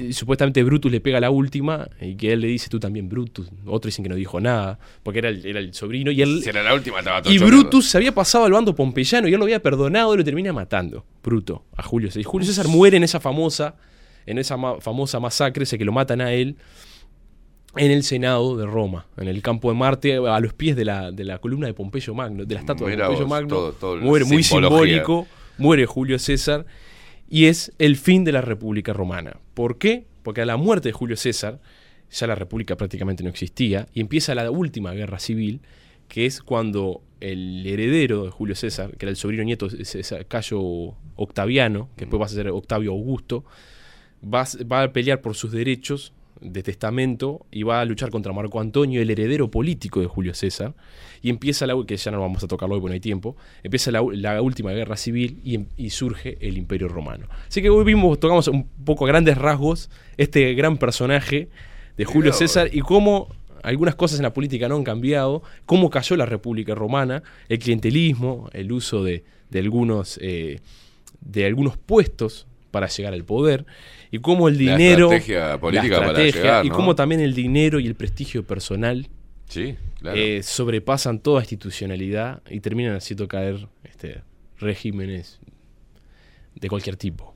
Y tanto el totalitario como el, el democrático, como es- no ha cambiado nada. Los pobres siguen siendo pobres.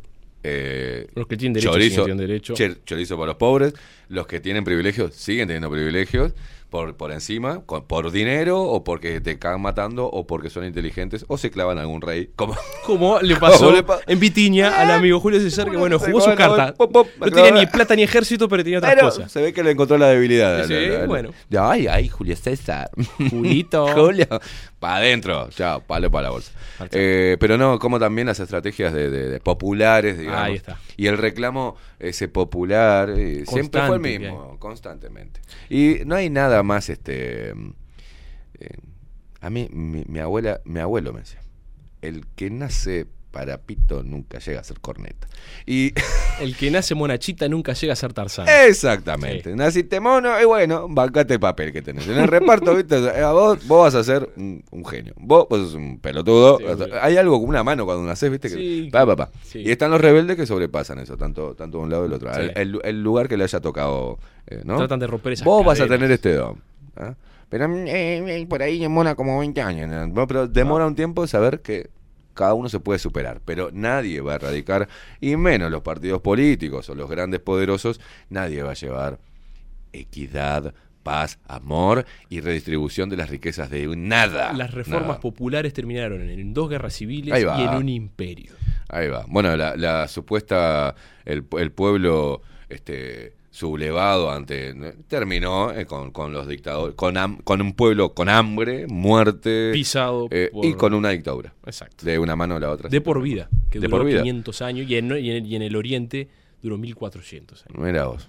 Por eso que Sí, qué claro. periodo importante este en la historia. Y el ser humano en reglas generales le gusta lamer el látigo que, que le está dando en el lomo. ¿Qué le vamos a hacer? Suele pasar. Por, Suele eso, por eso estos periodos, aunque a veces parecen sacados así, que uno viene de la nada, como a veces tienen que ver eh, con muchas cosas que pasan hoy, o con cosas que han pasado durante mucho tiempo y a veces uno no sabe y siempre se han repetido. Qué bien, este, eh, sin saber eh, que íbamos a andar por estos, este, estos caminos históricos, Estos senderos. estos senderos, que no son senderos luminosos, No. estos senderos, me lleva hoy que vamos a terminar hablando del colectivismo, ¿no? Este, Ah. versus el individualismo. Algo que Uy, yo me tengo que ir. no, no, pero no, no vamos a profundizar. Vamos, vamos a ir hablando un poquito de qué, qué está pasando con estos grandes colectivos, de, ¿no? Tanto para los derechos como trabajadores. Hoy, con este contexto pandémico, ¿dónde están? ¿Y qué fue lo que defendieron? A ver si la gente empieza a darse cuenta que el individualismo es necesario. Eh, Pablo Boraño. Un placer. Como siempre. eh, una hemorragia histórica eh, preciosa. Si me quieren, si me quieren seguir, eh, Pablo Boraño en cualquier red social, Facebook o Instagram. Boragno. Sí, con B larga. no, es. Bolaño, Claro. ni Boreño, ni Boruño, no seas pelotudo. con B largo, vuelve larga, Boragno. Bora Boragno. ¿tá? GN italiano, Boragno, Boragno. Exacto, Ah, exacto. Pablo Boragno en Instagram y Pablo Boragno en Facebook también. Si me quieren agregar, si me quieren putear, escribirme, lo no, que no, quieran, te agregar, te, te, te agreguen, que te sigan. Como quieran. Para lo que quieran. Va, va, va, va. Para lo que quiera, Pablo Boragno. Eh, está, está en Facebook también, ¿no me dijo? ¿En Facebook? Sí, estoy en ¿Está Facebook e Twitter. Twitter? ¿En Twitter? ¿En no. Twitter? ¿En Twitter? No, no estoy. ¡Anda, Twitter! No estoy en Twitter. Sí, no. No, No estoy está en Twi- Twitter. No estoy en Twitter. Pablito Boraño, eh, hasta el miércoles próximo. Miércoles viene, más o menos esta misma hora, siete y media, ocho y media. Siete y media, andar ahí, tempranito estamos ahí. así nos le jode con el, su laburo. Sí, de- exactamente. De Taxi Boy. Perfecto. Nos vemos. Ustedes quédense ahí prendidos, que nos vemos. Nada, yo me quiero ir a la mierda contigo. Vamos a tomar, vamos a tomar whisky, ¿no? Ah, sí. Eh, quédense prendidos en Nemesis Radio. Nosotros eh, hacemos una breve pausa y volvemos con la actualidad inmunda de este país hermoso.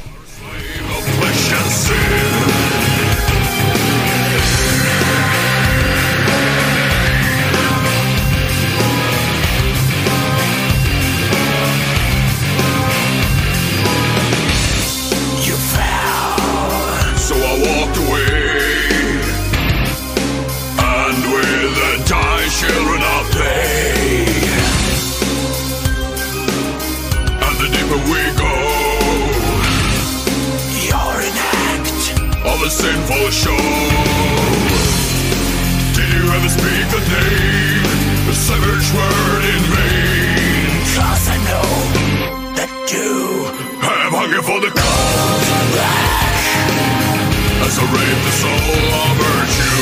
I am the god of lust and pain. Black As you slay a soul of virtue You are a slave of flesh and sin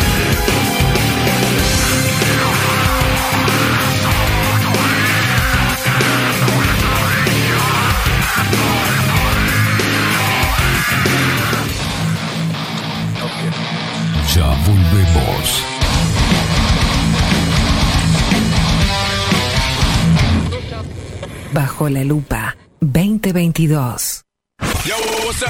Nemesis Radio. Mostrá tu mejor sonrisa. En Timbo, consultorio odontológico, te ofrecemos la atención y todos los tratamientos necesarios para recuperar tu salud bucal. Reserva tu consulta diagnóstico sin cargo al 099-750-182. Te esperamos en Colonia 1181, oficina 505, esquina Cuareim. Nombrando a Bajo la Lupa, obtendrás un 10% de bonificación.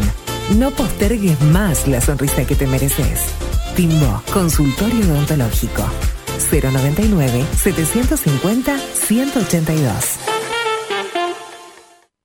Grupo Service. Servicio técnico especializado. Huawei, iPhone, Xiaomi. Trabajamos con todas las marcas. Contamos con servicio express. Cambio de pantalla en 30 minutos. Grupo Service. Grupo Service. Reparación de celulares, computadoras y tablets. Encontrarnos en nuestra web gruposervice.com.uy y por WhatsApp 094 389 568.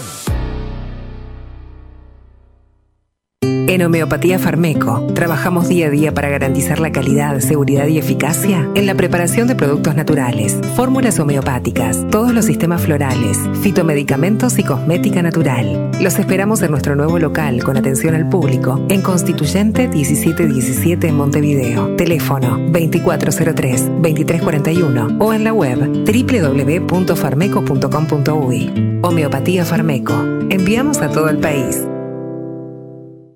Café Jurado, directamente desde la planta hasta su propia taza, siempre garantizando la mejor calidad. Café Jurado, su cuerpo, su intenso sabor y su aroma hacen de nuestro café un placer único. Desde 1912, pasión por el café.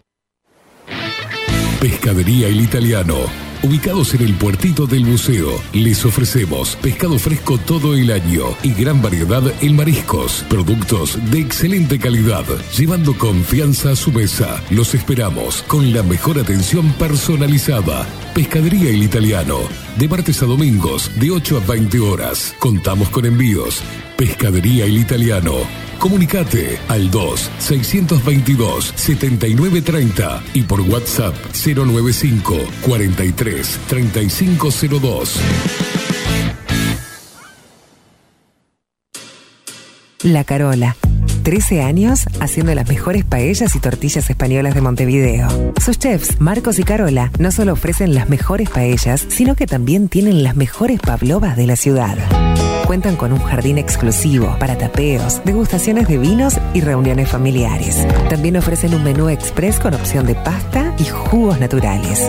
De martes a viernes a partir de las 20 horas, sábados y domingos, también al mediodía. Instagram, La Carola Tapas. Gonzalo Ramírez 2225, esquina Juan Polié.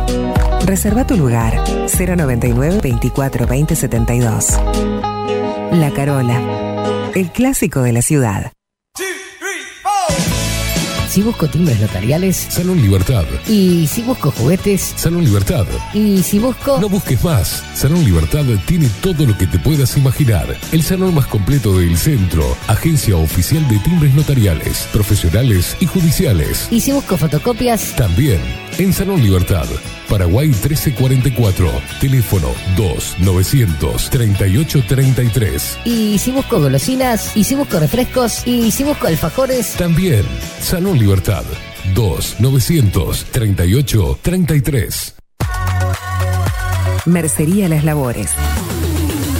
La mercería más antigua del país, desde hace más de 100 años junto a vos. Tristán Marbaja, 1524, abierto de 9 a 19 horas. Visítanos en www.lanerialaslabores.com.uy. Facebook, Mercería Las Labores. En Instagram, Mercería Lanería Las Labores.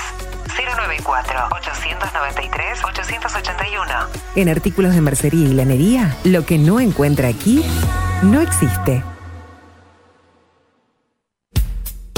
Wolfer Contenedores. Realizamos oficinas, viviendas y proyectos a medida. En Wolfer Contenedores armamos el proyecto para tu vivienda con uno o más contenedores. Visita nuestro showroom en Ruta 1, kilómetro 155-500 y elegí tu vivienda. Wolfer Contenedores para entrega inmediata. Informate al 094-263-705 45 20 31 63 o en wolfer.com.uy. Wolfer Contenedores desde Colonia y Montevideo para todo el país. La imagen lo es todo. Adolfo Blanco, fotógrafo profesional. Una buena foto guarda tus recuerdos y también puede vender tus productos. Cobertura fotográfica de cumpleaños, bodas, eventos empresariales, retratos, books, fotos de productos, fotos para web. Fotógrafo profesional, Adolfo Blanco, 099 150 092. Mercado de Carnes La Vaquilla. Ofrece a sus clientes los mejores cortes y la mejor atención. Ventas por mayor y menor. Descuentos especiales a colegios y caterings. Envíos sin cargo. Teléfono 2-208-9877. Horarios de lunes a sábados de 7 a 13.30, de 17 a 20 horas. Domingos de 8 a 13 horas. El tierno sabor de nuestras mejores carnes a su mesa. Mercado de Carnes La Vaquilla. Avenida San Martín, 2555. Teléfono 2-208-9877. Envíos sin cargo. Estudio Jurídico Notarial, Perezcal y Asociados. Más de 25 años de experiencia en todas las materias, representando a estudios nacionales e internacionales. Una amplia trayectoria en materia penal, sucesiones y reivindicaciones. Más de dos décadas de experiencia recuperando terrenos ocupados. Torre Gorlero, oficina 20, 21 y 22. 099-309-319. Estudio Jurídico Notarial, Perezcal y Asociados. Bilden, transformación digital. Creamos la estrategia de transformación digital para que tu empresa avance y se adapte a los desafíos de hoy. Desarrollo y posicionamiento web, community management, planes de marketing digital. Bilden, transformación digital. Comunicate al 094 400 060 o escribinos a hola arroba bilden.uy. Violeta Cosméticos. Todo en perfumería, maquillaje y cosmética nacional e importada. 44 años de trayectoria nos respaldan para darte el mejor asesoramiento. Seguinos en las redes, en Facebook, Perfumería Violeta Cosméticos, Instagram, arroba Perfumería Violeta. Teléfono 4342-2791, 4342-9524. WhatsApp 092-306-779. Violeta, Perfumería, Cosméticos. Sarandí 549, San José. Envíos a todo el país. Mencionando bajo la lupa, 10% de descuento.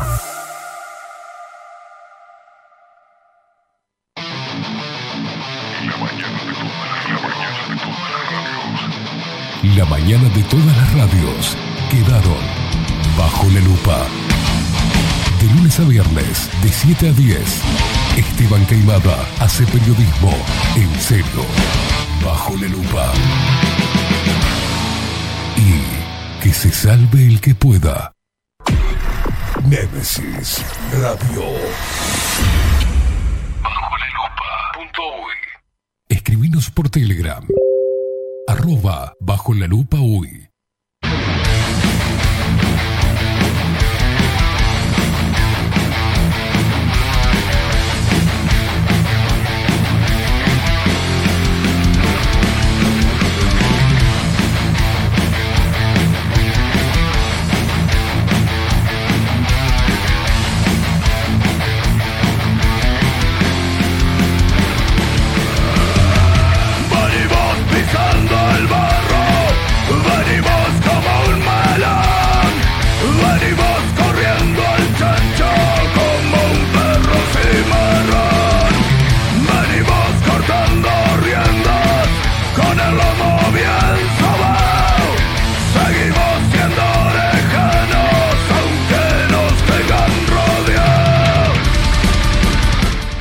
51 minutos pasan de las 8 de la mañana. Qué placer escuchar a Pablito Boraño de vuelta. Este, yo, yo quisiera que. hay que preguntarle a Pablito si él da clases de apoyo de historia, ¿no? En diferentes niveles. Estaría bueno este, preguntarle eso a Pablito si está escuchando en este momento. Ahora le vamos a mandar. Porque qué bueno andar. Recorrer la historia ¿no? De la, de la manera que, que la, hace, que la hace Pablo, sencilla, sin complicaciones, entretenida, cómo te mete en la historia, es un capo, es un capo. A nosotros nos encanta, de la gente también, muchos mensajes que nos mandan a través de Telegram. Che, Maxi, ¿le puedes decir a Marucha y a Marco que nos diga por dónde la gente nos puede seguir, cómo nos puede escuchar, cómo nos puede ver, qué es lo que se tiene que descargar, todo eso, por favor? Seguinos en todas las redes sociales. Instagram, Facebook y Twitter. Arroba bajo la lupa UI. Escribinos por Telegram. Arroba bajo la lupa uy. Seguinos en vivo por nuestro sitio web bajolalupa.uy. Descarga nuestra app en tu dispositivo. Nemesis Radio.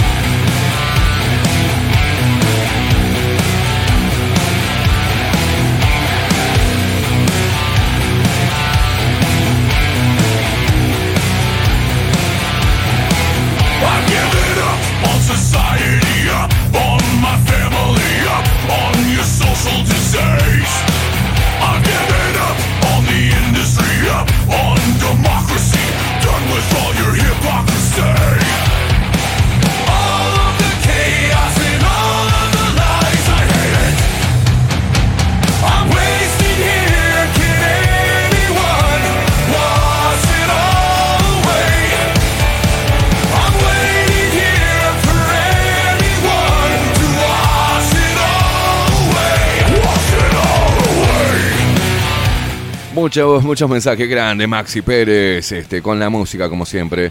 La mejor música la tenés acá, en Nemesis Radio, durante las 24 horas. Así que descargate la aplicación por eh, Play Store. Es fácil, entras y pones Nemesis Radio y ahí te descargas y compartís con nosotros todas las mañanas, también con Catherine Velázquez y toda la música eh, para vos.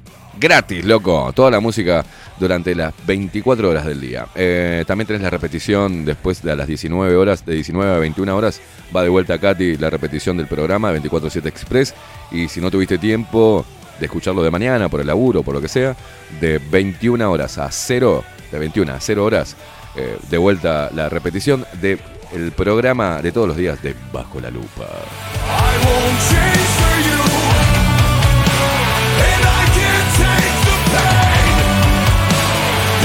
Y la gente que se comunica a través de Telegram con nosotros, estos, estos soretitos hermosos, como, Magdalena. Dice, "Bu- buen día, Esteban y Maxi.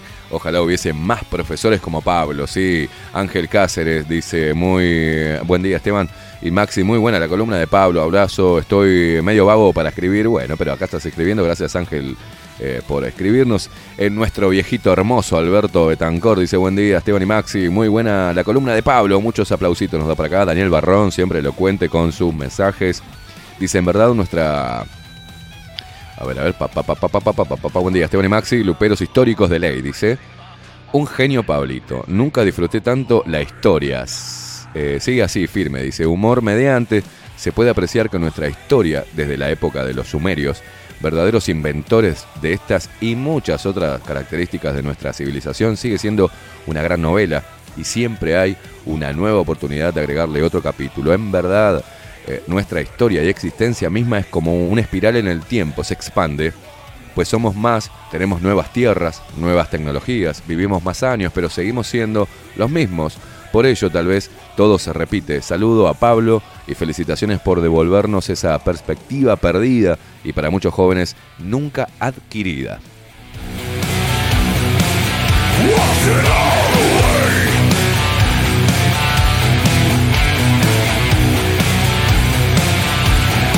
Buen día, dice María Guillén, nos manda un patito. ¿Un patito? Nos manda ella. ¿O qué es? ¿Un patito? No, un pollito, ¿qué es eso? Buen día, chicos. Grande Boraño, dice acá. Todos saludando a Pablito, ¿eh? Con el reencuentro de esta, de esta hermosa columna. José Jardín dice, buen día, revoltoso. No tiene podcast este muchacho. Eh, bajo la lupa bajo la lupa.uy. Ahí encontrás todo lo de Pablito Boraño hasta que él eh, haga algo, un sitio personal. Pero por ahora lo encontrás. Pa, Maxi, qué hijo de...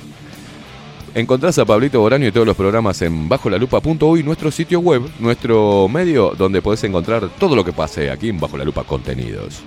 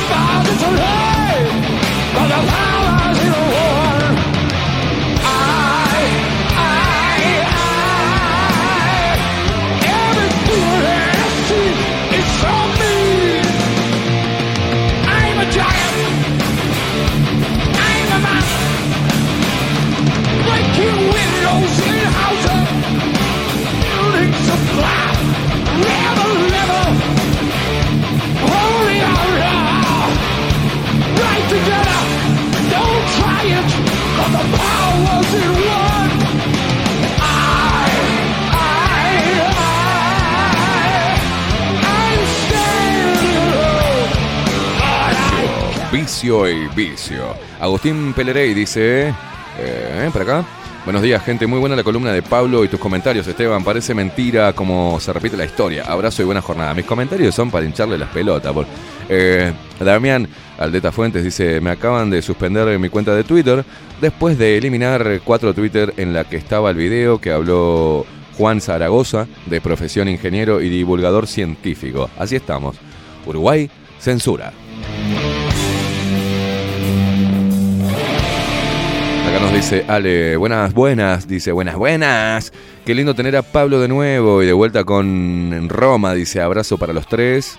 Le manda para usted también, Maxi, Ale, abrazo para todos. Buen día, excelente Pablo, abrazo grande a todos, gracias. Hugo eh, Fernández dice, buenos días, excelente lo que escucho de historia, dice hoy 49 años del inicio de la dictadura apoyada públicamente por el Frente Amplio, el Partido Demócrata Cristiano, el Partido Comunista, el Partido Socialista, sector Trías, dice, no apoyada por Carlos Quijano y su semanario Marcha. El contraalmirante Juan José Zorrilla enfrentó el golpe, pero es derrotado. Los maneles que gusta me indagar en la historia. Así vamos a hacer con Pablito también historia nacional, que la veníamos haciendo. Eh, bueno, después de que hablamos de. ¿Te, acuerdas que del otro sabotaje? Fue cuando hablamos con Pablito, tocamos el tema de los, de los tupamaros y las dos veces. La otra fue cuando estuvo el pelado Cordera también. Eh, y creo que en el mismo día que estuvo Pablo, no sé si también fue el día anterior, había estado Federico Leitch hablando de. ¿Se acuerda? De la, de la traída de, de, Amodio Pérez y todo lo que pasaron.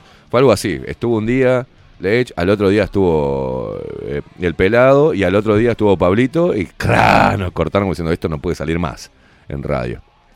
Increíble, ¿no? En, la- en el faro de la democracia.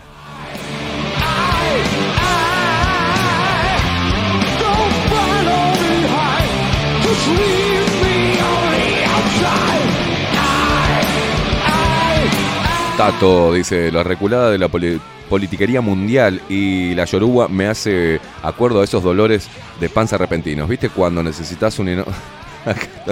Federico, el filósofo, dice, hola Kaiser.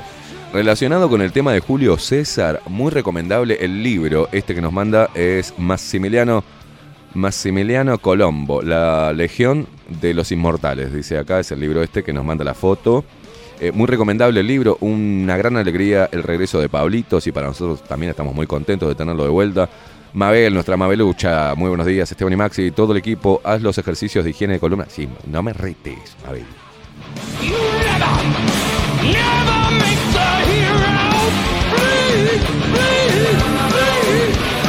El viernes en 24, si- mañana en Bajo la Lupa tenemos Vuelve el Sensei, ¿no? De los jueves, Aldo Mazzucchelli. Y el viernes en 24-7 Express llega, nos visita y va a conocer el, el, como dijo Pablito, el Templo del Saber, eh, esta cueva de resistencia, el señor Juan Casanova.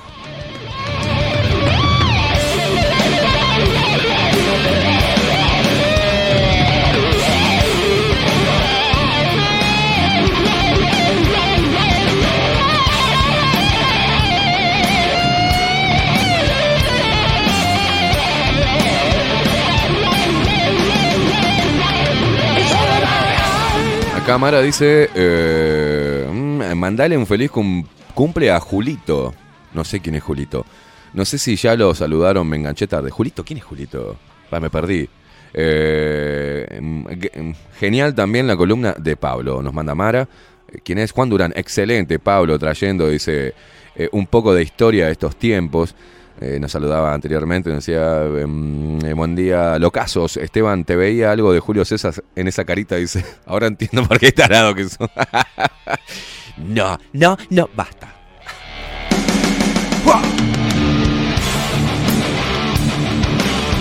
Leonardo, buen día, Esteban y Maxi. Eh, ¿Cuándo informás sobre el acuerdo de Escazú y todo lo que hay en ello? Cuando se me cante los huevos. Eh, Agus dice, a Julio César lo, eh, lo presentaban como el marido de todas las mujeres y la esposa de todos los hombres. Ah, mirá, era ping, pong, ping, pong.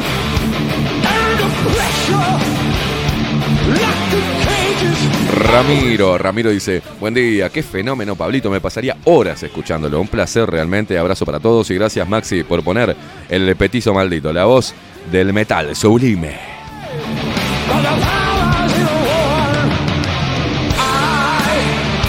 Oye, pará, Julio Ávila, cumpleaños hoy. Hoy es el cumpleaños de Julio Ávila y yo estoy, yo soy un desastre. Y como no tengo redes, no sé cuándo, viste, ahora menos, no tengo nada que me diga, che, es el cumpleaños de tal. Estoy en el horno, así que vamos a cantarle, Julito, ¿es tu cumpleaños? Vamos a cantarle feliz cumpleaños a Julio Ávila. Que los cumplas feliz. Que los cumplas feliz, que los cumplas, Julito. Que los cumplas feliz. ¡Bravo! No sabía. Qué lo parió, qué grande. Todo, un abrazo para Julio en su cumpleaños y para toda, toda la banda, ¿no? En Malevaje, que tenemos el placer de arrancar todas las mañanas con esta tremenda banda con, con- y pasar su música, ¿no? Que se merece la más amplia difusión. Unos guerreros eh, del metal.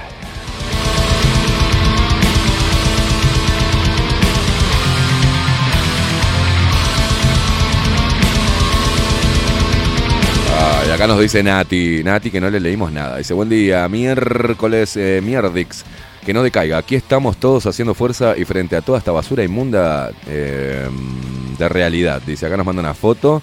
¿Qué es ¿Dónde estás acá? En el, puertito de buceo, andás.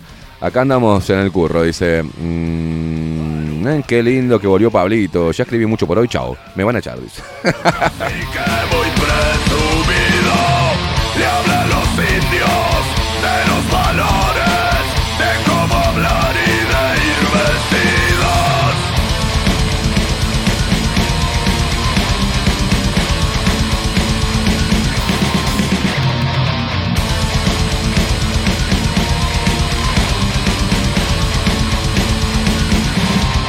acá Carlito Sánchez, que si no lo, no, lo leo se pone trolo. eh. Buen día, excelente. Pablín lo cuenta y es como estar ahí en plena batalla. Y se escribió el apellido, papá. Para nosotros, algunos somos descendientes de Brutus. Eh, O, R, A, G, N, O. Boragno. Boragno.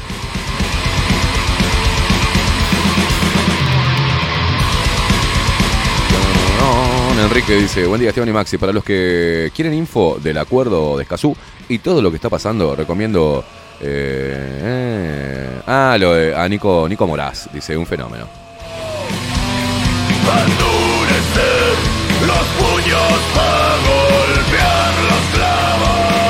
Un saludo importante a, a nuestros hermanos argentinos ¿ah? que nos escuchan a través de Radio Revolución 98.9, toda la ciudad de La Plata, que también no sabía yo, porque vi- vio que yo soy un desconectado de muchas cosas, Maxi Pérez, y siempre no le doy bola nada. Pero está también Iro Landucci en Revolución, Radio Revolución, de lunes a viernes, si no me equivoco, de 22 a 23 horas, o sea, en 98.9. Así que le mando un abrazo a Iro Landucci, que siempre nos nombra y sigue el laburo que hacemos. Así que eh, abrazo a vos, abrazo a Revolución Radio, Radio Revolución, y un abrazo a todos los que hacen posible. ¿eh? Raimundi, loco, te queremos. Gracias por replicar nuestro laburo.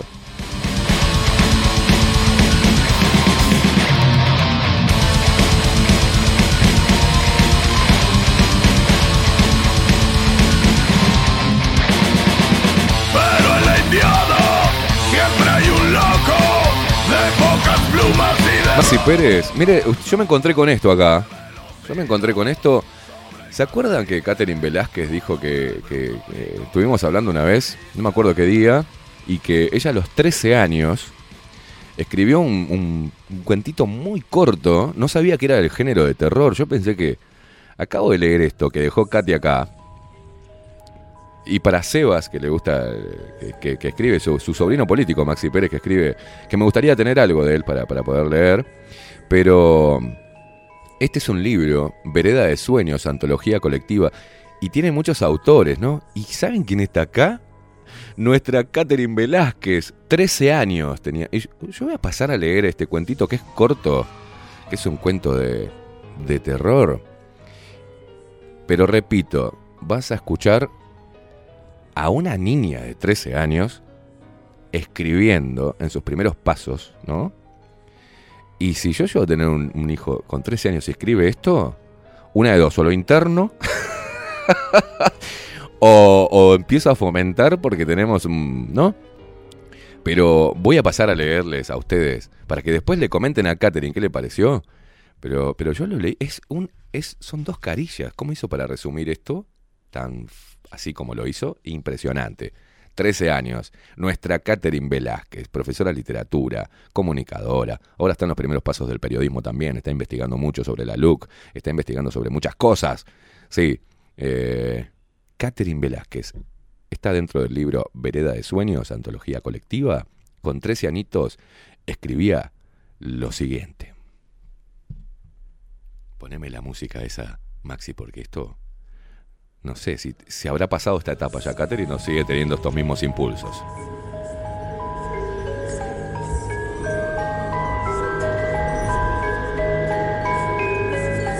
Catherine Velázquez, la odiosa de mi hermana.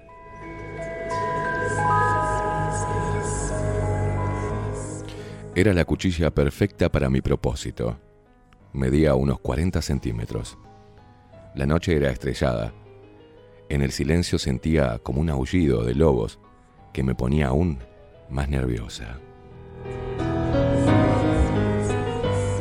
Por fin llegué a la casa de mi hermana. Le tenía bronca, aunque nunca había oído el significado de esa palabra. Llegué y abrí la puerta del fondo. Yo tenía las llaves. Me la había dado cuando murieron mis padres, por si quería ir a quedarme porque ella trabajaba casi todo el día.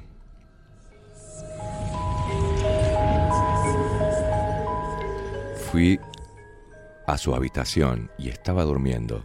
Me dije, esto está saliendo al pie de la letra. Y claro que estaba durmiendo, porque a la tarde le había invitado a tomar el té y le había puesto una dosis de calmante para que durmiera toda la noche.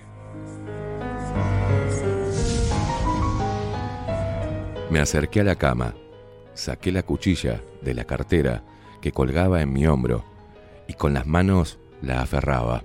Me decidí, por fin, a darle la puñalada cuando suena el maldito teléfono.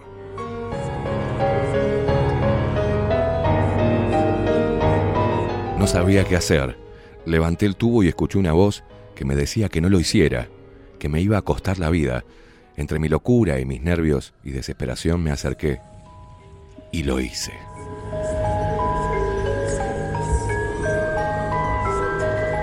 Volví a mi casa llorando. ¿Tendría razón aquella voz? Al otro día vino la policía a mi casa.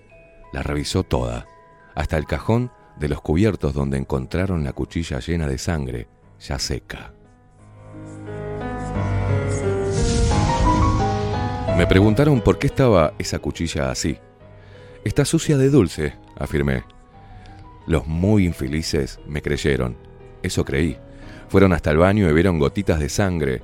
Y dije, el perro vive prácticamente adentro de la casa. Anoche se lastimó la pata y cuando lo estaba por vendar salpicó todo el baño. Además, he pasado el tiempo muy ocupada y no he podido limpiarlo. Usted sabe, una mujer sola. El policía me interrumpió. Está bien, sigamos, le dijo a los otros. No sabía qué hacer. Estaba muy nerviosa. En realidad la sangre era de los guantes que había dejado colgados del techo. Bueno, al parecer no me creyeron del todo. Ya estaba presa, gritando y pidiendo que me dieran una explicación, aunque supiera muy bien lo que había pasado.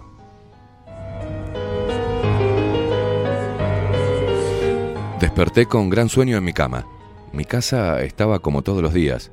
Fue en ese momento que me di cuenta de que todo lo que había sido un, sueño, o sea, que desde el fondo de mi ser deseaba que fuera realidad. Me levanté, fui a la cocina. Me iba a preparar un café, abrí el cajón de los utensilios para sacar una cuchara y vi la cuchilla llena de dulce o de sangre. Creí que aún no había despertado de mi sueño porque lo que decidí ir hasta el baño y darme una buena ducha. En ese momento vi las gotas de sangre. Me puse histérica. No sabía si eran del perro o de los guantes. Fue tan cruel mi locura que llamé al comisario. Vino, le mostré el baño y la cocina, le confesé que había matado a mi hermana. Ya estaba segura de que eso no había sido un sueño. Fuimos hasta la casa de la supuesta difunta. Cuando llegamos estaba subiendo a su auto como para dirigirse a su trabajo. El comisario la llamó, le dijo que tenía que hablar. El policía se acercó hasta su auto. No sé qué le dijo concretamente, estaban a varios metros de mí. Sé que le contó lo que yo le había dicho. Ella reía. Usted no sabe, señor comisario, es una desquiciada. Él, sin pensarlo, me trajo hasta este lugar horrendo del cual me había escapado una vez. Aunque esté en este lugar, juro que siempre le tendré bronca a lo que sea, a esa odiosa que dicen que es mi hermana.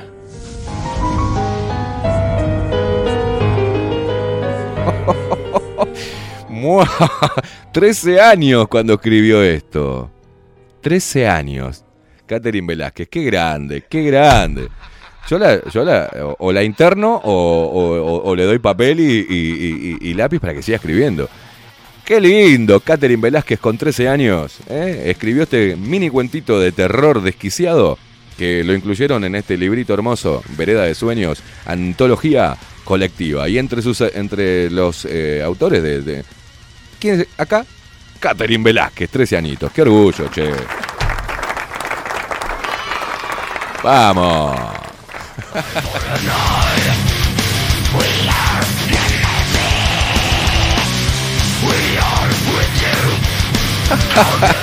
Jorge dice, está loquita Catherine. Pregun- pregúntenle si es aficionada a Howard Philly Lovecraft. Este, no sé, le vamos a preguntar. Buen día, Energúmenos, bienvenido de vuelta de Pablito. Dice el hereje del rock. Saludos, dice, qué miedo, Katy. Eh, Daniel dice, muy buen cuento, Velázquez, más cuentos de Velázquez. Dice, bueno, hay, que preguntarle a Katy si tiene más, este, más cosas escritas. Dice acá, mm, mm, mm, Lore, a partir de ahora entreguen de forma puntual su programa a Katy. O, dice, qué creatividad más hermosa, Katy. Bueno, eh, eh, ¿cómo, cómo la quieren los luperos también? Un beso grande. dice, eh, un beso grande a la JK Rowling uruguaya. Qué grande. Germán, Esteban y Maxi. eh, cuídense de la loca, esa es peligrosa. Dice, buen día, animales, saludos.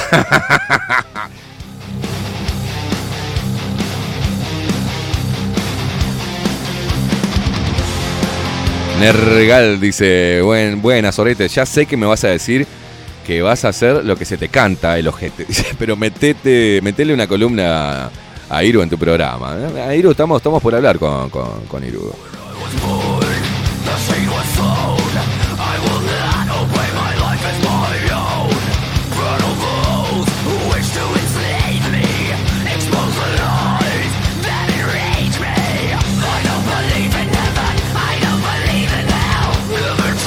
Grande. Juan Pedro nos manda con videito de que está escuchando Revolución Radio. Eh, dice, vivo replicando bajo la lupa.de. Gracias, guacho. Gracias, muchísimas gracias. eh. Juan dice, Katy Bol Lovecraft. Excelente cuento, abrazo, Juancito. Di- dice acá Juan Torres.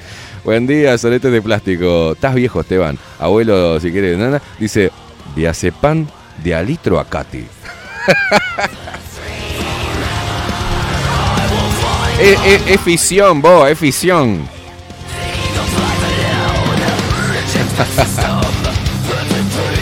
Dice Paula, buen día, esa niña parece la huérfana.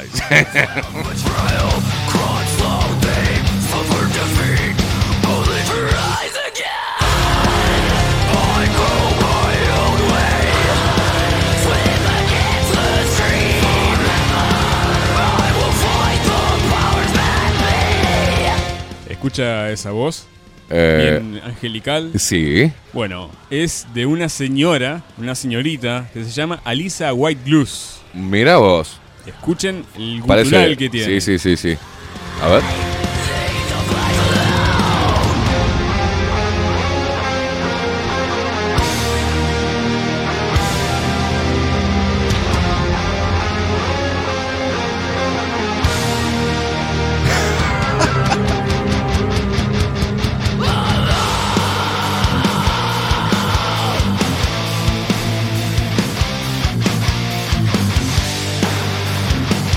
¿Te imaginas que te diga calza, así? calza justito con el alter ego de Catherine. De Catherine. ¿no? Que te diga, buen día.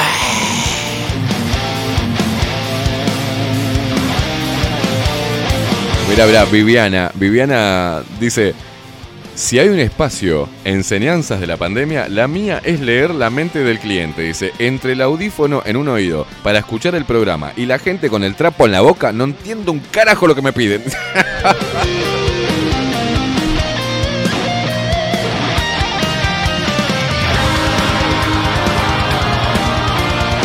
Magdalena dice, pa, estaba distraída. Y por lo turbio creí que eras el autor, la puta madre. Yo, no, yo escribo cosas de amor. Katherine es puro amor y escribe cosas de asesinato, una cosa de loco.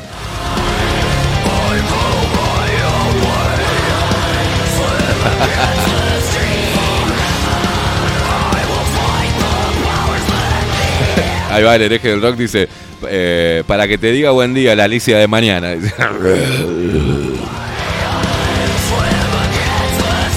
Bueno, Maxi, Maxi, basta de joda, ¿eh? Eh, ah, también acá nos dice Ángel que te bloquearon de Facebook, sí, hermano, por eso salí de todas las redes sociales y no puedo decir ni marica. Puse marica en, en Instagram y me pone, este, viola las, no, sé qué mierda y cosas, esto, y lenguaje feo, malo, caca, bueno. Eh, hay un montón de mensajes. Christopher, buen día, maricas, voy a hacer el esfuerzo para ir a ver a Malevaje, a Paysandú. Eh, Moto, dice, que grande, Pablo Moyo. Que eso es el hermano de Moyo. Buenos días eh, a mis luperos eh, soletes, gracias por estar. Soy Pablo Moyo del Pinar. Un abrazo para vos. Eh, Emilio Araujo, Esteban y Maxi. Hola, soy Emilio de Salto. Mirá vos. Hace unos días estuve con un amigo terraplanista y le comenté que los escuchaba. Y ayer me dijo que comentó, comenzó a escucharlos. Ja, dice arriba bajo la lupa. Muy buena columna de Pablo. Gracias, loco. Yo quiero mandar saludos a. ¿A quién? A Birriman, que fue. Birriman. Quien, que fue quien me hizo la sugerencia de los temas. Birriman. ¿Quién es Birriman? Eh, es un usuario que anda por ahí, anda perdido ahora. Anda perdido, pero sí. Pero sí, sí, es- está escuchando siempre, escucha todos los días. Dice acá Carlos Mota, muy buenos días, queridos putarracos Esteban, Maxi, la puta madre, si, si tiene. si tiene hermana Catherine, no, Catunga dice, no debe dormir la pobre.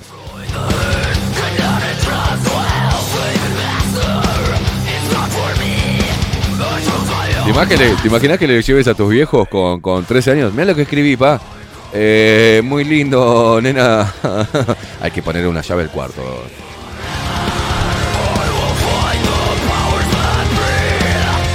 Bueno, Maxi, ¿qué te parece si escuchamos a Marucha con un consejito de Farmeco y nos metemos, eh, eh, vamos a ver qué, qué está pasando en los portales de noticias en la actualidad eh, morbosa de este Uruguay?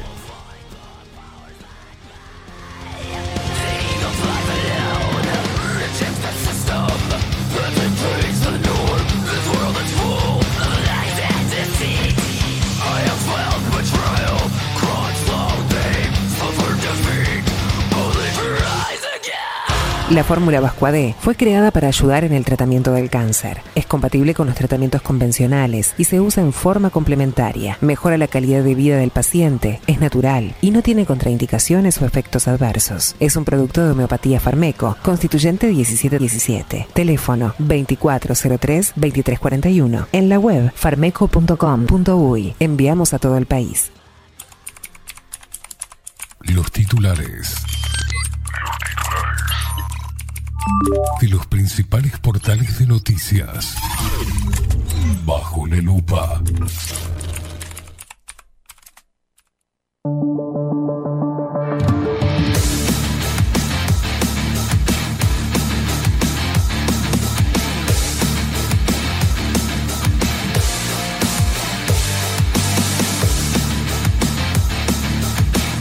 Vamos con los titulares de Diario El País, por ejemplo, las respuestas del... Primero, Intendencia de Montevideo. Las respuestas del BID a la oposición por el préstamo de 70 millones de dólares a Carolina Cose.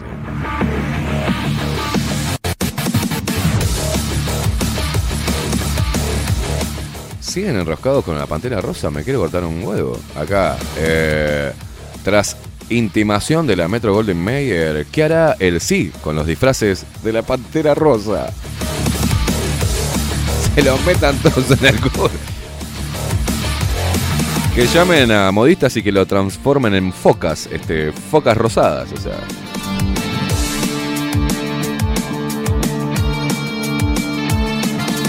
Mirá vos, mientras tanto, la Comisión Asesora de Vacunas evalúa tercera dosis para niños y cuarta para adultos.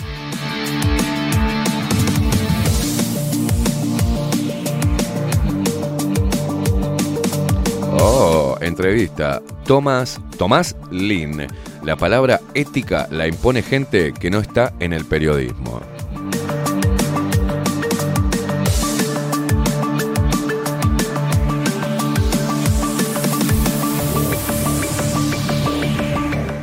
Vamos a, ver en, qué onda con el lamebotas eh, borracho. Comunistas mantienen. Será ocupado por el líder del Zunca. Dice: Comunistas mantienen lugar en el pit CNT tras la salida de Marcelo Abdala por su choque alcoholizado.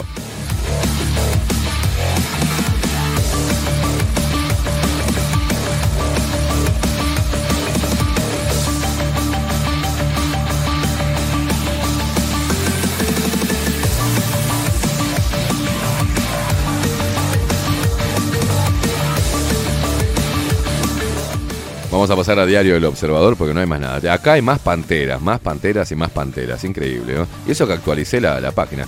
La calle, nuestro, nuestro benemérito presidente Luis Lacalle Pou baja el perfil mientras mide el pulso de la campaña y apostará a momentos clave.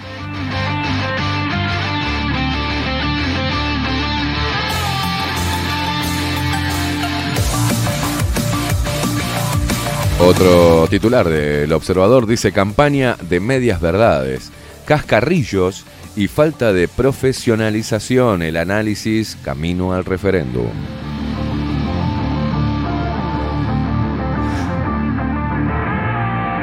Bueno, brechas laborales. El desempleo juvenil llega al 23%, al 23%, el triple que la tasa general.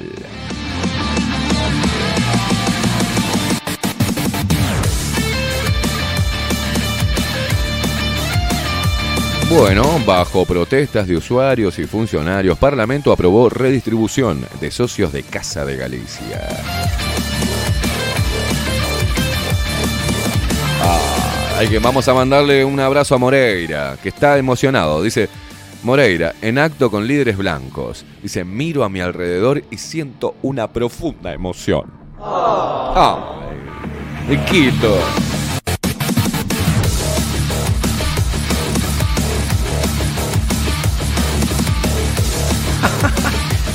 Acá, ¿qué harán las murgas con la Pantera Rosa en sus espectáculos tras intimación de Metro Golden Mayer?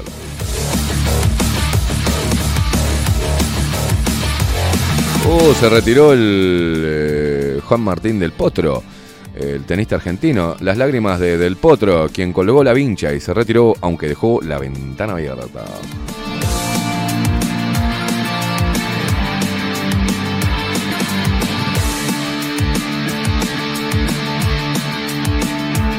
Bueno, está el tema también de... em,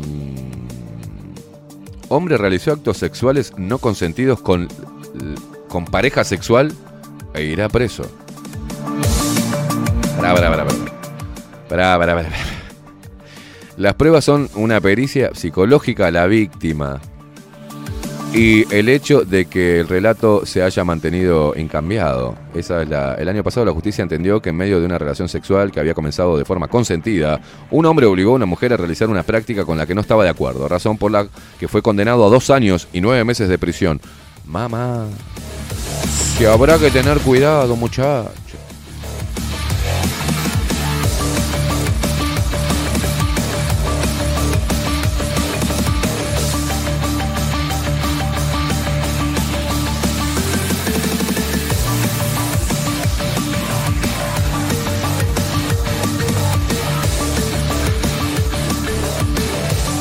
Me desenfocan esas, noticias, ¿viste?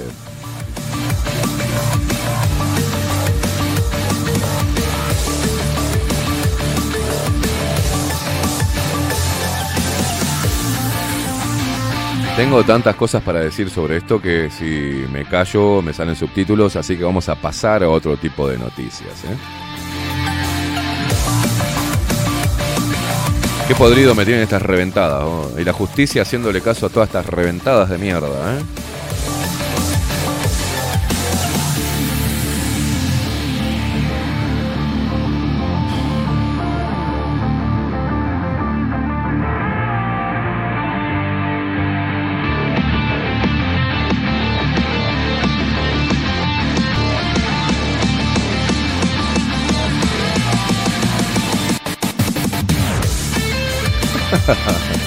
Bueno, vamos a hacer un rayado. Eh, médicos de familia plantean no testear a menores de 60. El Ministerio de Salud Pública dice que hay suficientes test para testear a todos. Mirá vos, brote de COVID en el Piñeiro del Campo. Cinco residentes fallecidos, 89 casos activos. ¡Wow!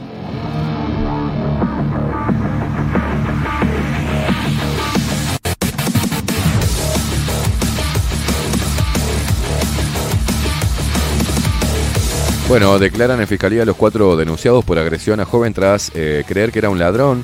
Fueron denunciados por el padre de la víctima, el joven de 18 años. eh, ratificó el martes su denuncia y espera por una decisión eh, fiscal.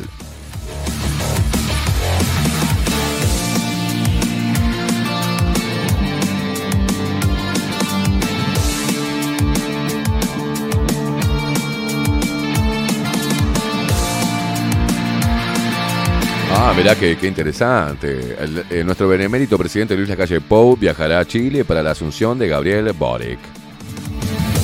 Globalita, globalita. Oh, gobierno dará cadena de radio y televisión a quien lo pida por referéndum. No pueden hacer una cadena de televisión, ¿entendés? Eh, ahora sí, ahora sí se puede hacer cadena. Antes eh, criticaban no. que no se podía hacer una cadena ahora sí y se ahora puede. sí se puede hacer cadena. No hinchen las sí, pelotas. porque van a hacer campaña ellos también. ¿Qué lo parió?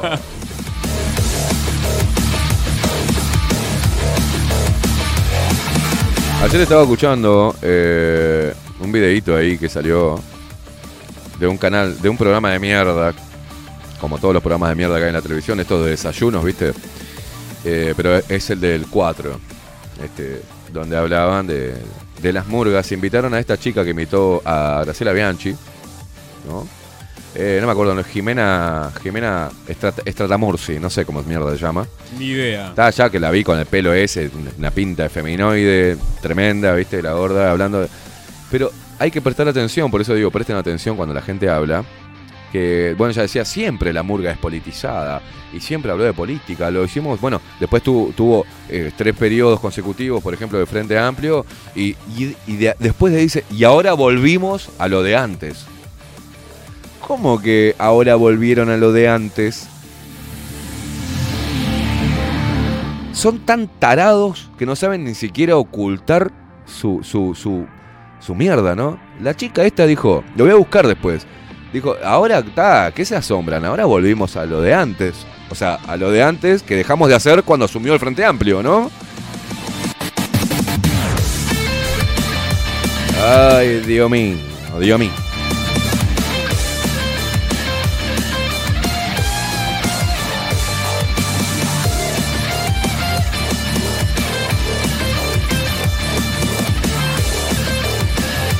Bueno, agarrate Catalina, eh, hablando de murgas.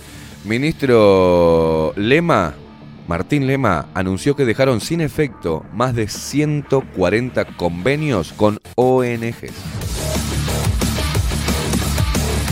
Dijo así el espadachín de la justicia, el joven maravilla del Partido Nacional. Era necesario darle de baja estos convenios para pasar a otro tipo de formato que va a mejorar la atención, dijo el ministro. El ministro de Desarrollo Social, Martín Lema, anunció que dejaron sin efecto más de 140 convenios con ONGs.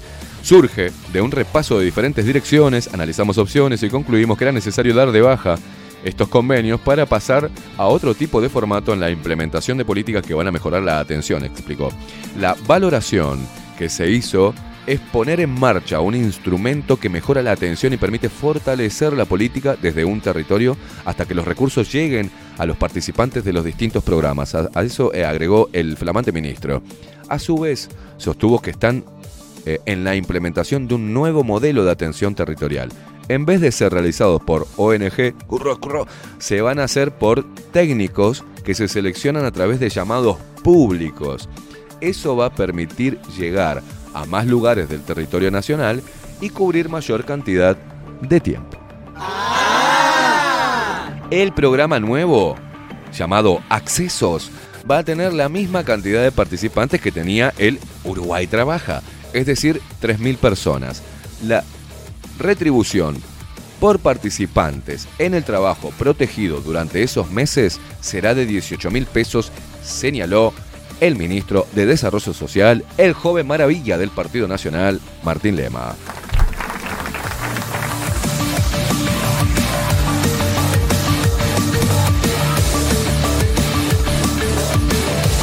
Ay, Dios. Eh, bueno, sacerdote condenado en La Valleja. ¿eh? Cuatro mujeres contaron que también fueron abusados por el cura en su infancia. Eh, lo parió todo.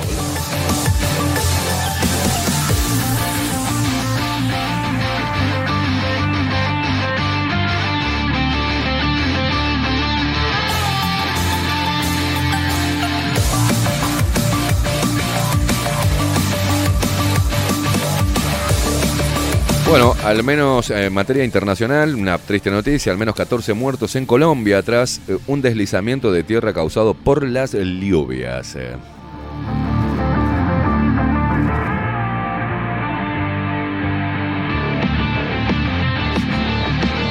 Piedras blancas, policiales, encontraron 15 ladrillos de sustancia blanca y 70 mil dólares este, o sopes, pesos, en dos autos.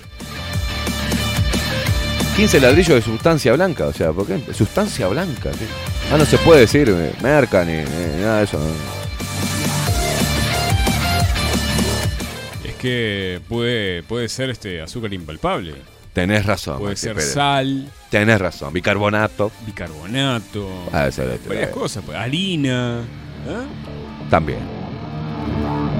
Ojo, ojo, que el obispado manifestó respecto al sacerdote, ¿no? Condenado en la Valleja, que, que se, el pedófilo que, que- que- manoseaba niñas o las violaba, no sé.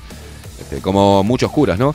Obispado eh, manifestó dolor y empatía hacia las víctimas de abuso del sacerdote, ¿no? De Minas. Está, ya está. Si el obispado manifestó dolor y empatía, vamos arriba. Ya está.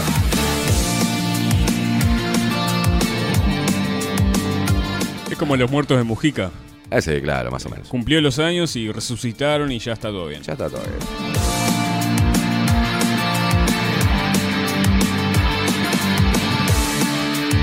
Bueno, eh, más o menos la- la- la- la- los pilares de, de- de la información y de las cortinas de humo, bueno, este, están con el tema de fiscalía. Denunciados de agredir a un joven de 18 años declaran este miércoles en fiscalía.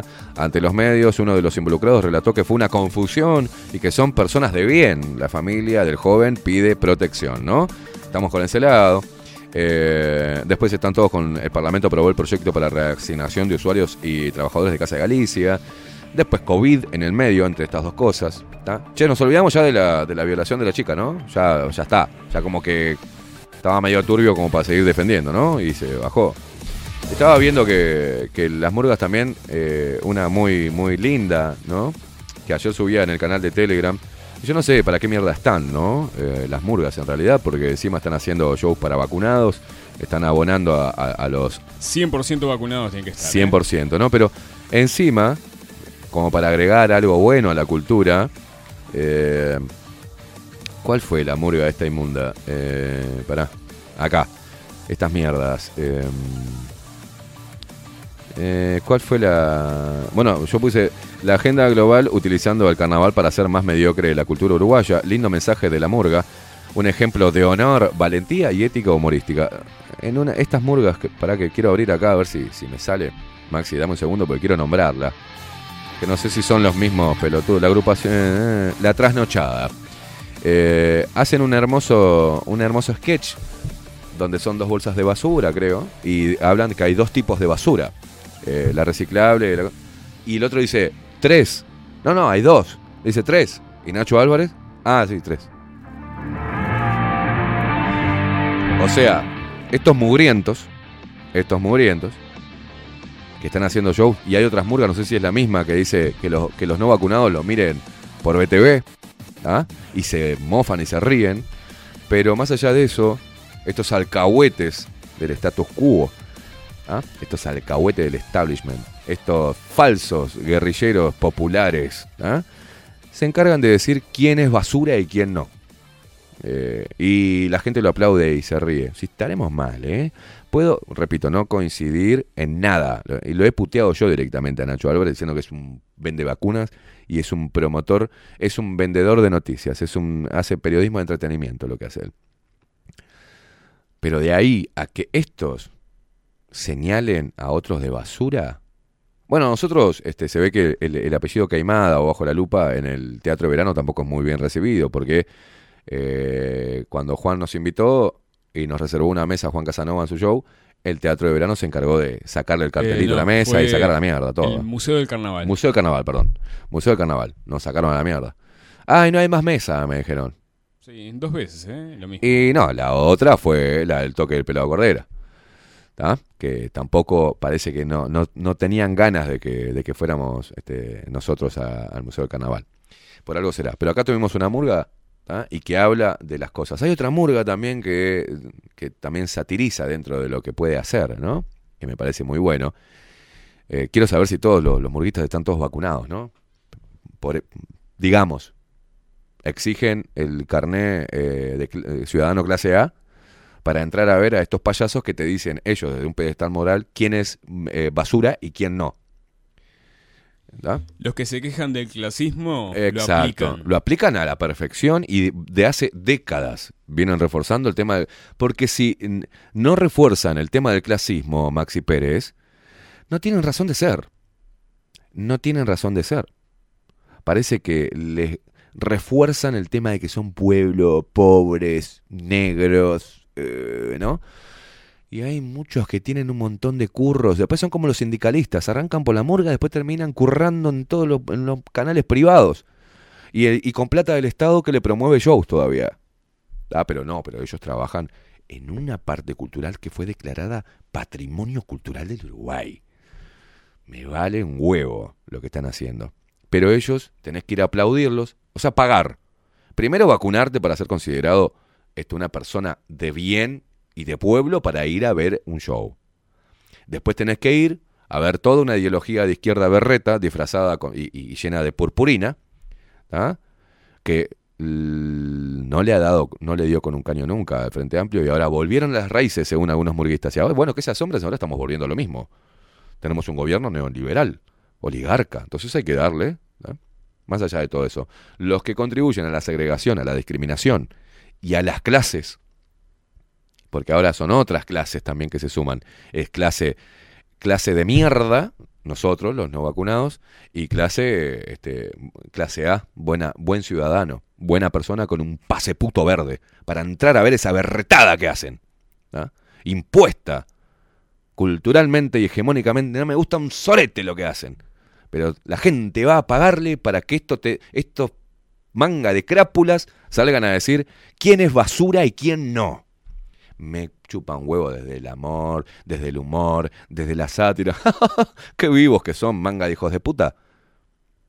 Cuando se metieron con Mujica, se metieron ahí nomás. Cuando se meti- y estaba Mujica ahí aplaudiendo, mirando el carnaval. Si el carnaval es para un sector de la población, no quiero que haya un mango de mío y de otra persona que no le guste que vaya a tu bolsillo, murguero hijo de puta. Si tengan decencia, tengan un poco de decencia, loco. Si van a hacer un espectáculo totalmente con la ideología globalista, pro derecho, pro este, eh, pro LGTB, pro feminismo, pro zurdaje, pro vacuna ahora y pro pandemia, háganlo con la plata de ustedes, papo. Háganlo con la plata de ustedes. No salgan a pedirle a la Intendencia de Montevideo ni al Estado que subvencione una mierda. Busquen ustedes, de forma privada, quien les banque la, la- la murguita zurda. O vayan a pedirle a los políticos a los cuales le lamen el culo, que es con sus empresas que tienen los zurdos, con testaferros, que vayan y que le paguen el puto carnaval, que a mí no me gusta, pero me sacan guita y guita que yo genero va a parar a los bolsillos de ustedes para que se chupen la caja de vino o se claven la merca que se clavan antes de subir al escenario. Eso es lo que hay que empezar a decir, señores. Es una expresión cultural genial. Hacela con tu plata, papo. Si no vas a jugártela por la gente toda, hacela con tu plata, papá, porque estoy podrido. Tiene que te neoliberalismo, somos pueblo, somos pueblo. pu-". No, no, ¿qué pasó con los varones de carnaval? Ustedes no toquetean pendejas, ustedes no se garchan menores de edad. ¿Qué pasa con todo eso? Ustedes no son, no hay mafia dentro de, de- de las murgas. No hay merca. No hay prostitución. No hay abuso infantil. No hay degenerados dentro de su banda. Dentro de su hermosa expresión cultural representativa del puto Uruguay. La pregunta es esa, ¿no? ¿Cómo te pones a señalar si alguien es una basura o no? Desde tu basura cultural. Cargada de ideología, sesgada, lamebotas. ¿Desde cuándo ustedes son lamebotas? Desde siempre son lamebotas. De la izquierda. Desde siempre son clasistas ustedes. Ustedes se burlan de las personas que para ustedes son burgueses, o son fachitos, o no son pueblo. Así que ahora las murgas deciden quién es buena persona y quién es una basura. ¿Por qué no miran para adentro? Señores, y si están tan preocupados en rotular a alguien y señalarlo como una basura, empiecen a señalar para adentro, porque hay muchos muertos dentro del carnaval, ¿eh? Muchos. Y mirá que conozco, y lo digo porque conozco gente de carnaval, porque para ser periodista tenés que hasta ser carnavalero, boludo. Y hay muchos que laburan de negro ahí adentro, ¿eh? Que trabajan de negros. Y dicho, ¿saben por qué? Por los negros de carnaval. Yo soy negro. Y esos son los que yo, a, a mí me gusta hablar con esa gente. Me siento al lado y que me toque el tambor, nos tomamos una cerveza. A mí me gusta esa gente que yo soy negro, pero no trabajo de negro. No ando por ahí, ay, soy negro, la gente no me quiere y me discrimina. No, yo soy negro y soy negro, papá. Estas son mis raíces.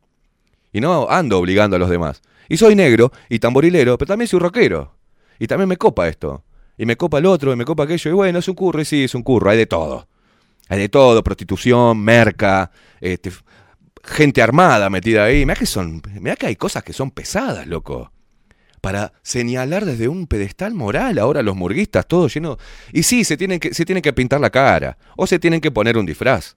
Porque esa gente, como ciudadano sin disfraz, pierde poder, gana poder ahí arriba, ¿tá? maquilladito, diciendo estupideces que solamente es para un sector de la población. Bueno, si vas a hacer una expresión cultural, ¿tá? para ese sector solamente, y vas a contribuir a la segregación, a la discriminación, y vas a ir a pedirle, ¿tá? con tu agremiación de mierda, a la intendencia, vas a ir a lamerle las botas para que haya carnaval, porque si no, no podés currar, ¿tá?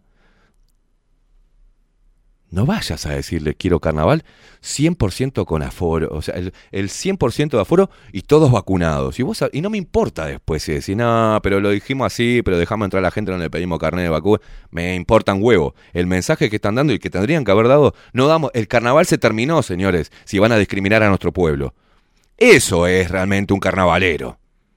Eso es un rockero, por ejemplo. No voy a dar un puto show para vacunados, hermano. ¿Qué te pasa? Mi carrera la hice con la plata de todos.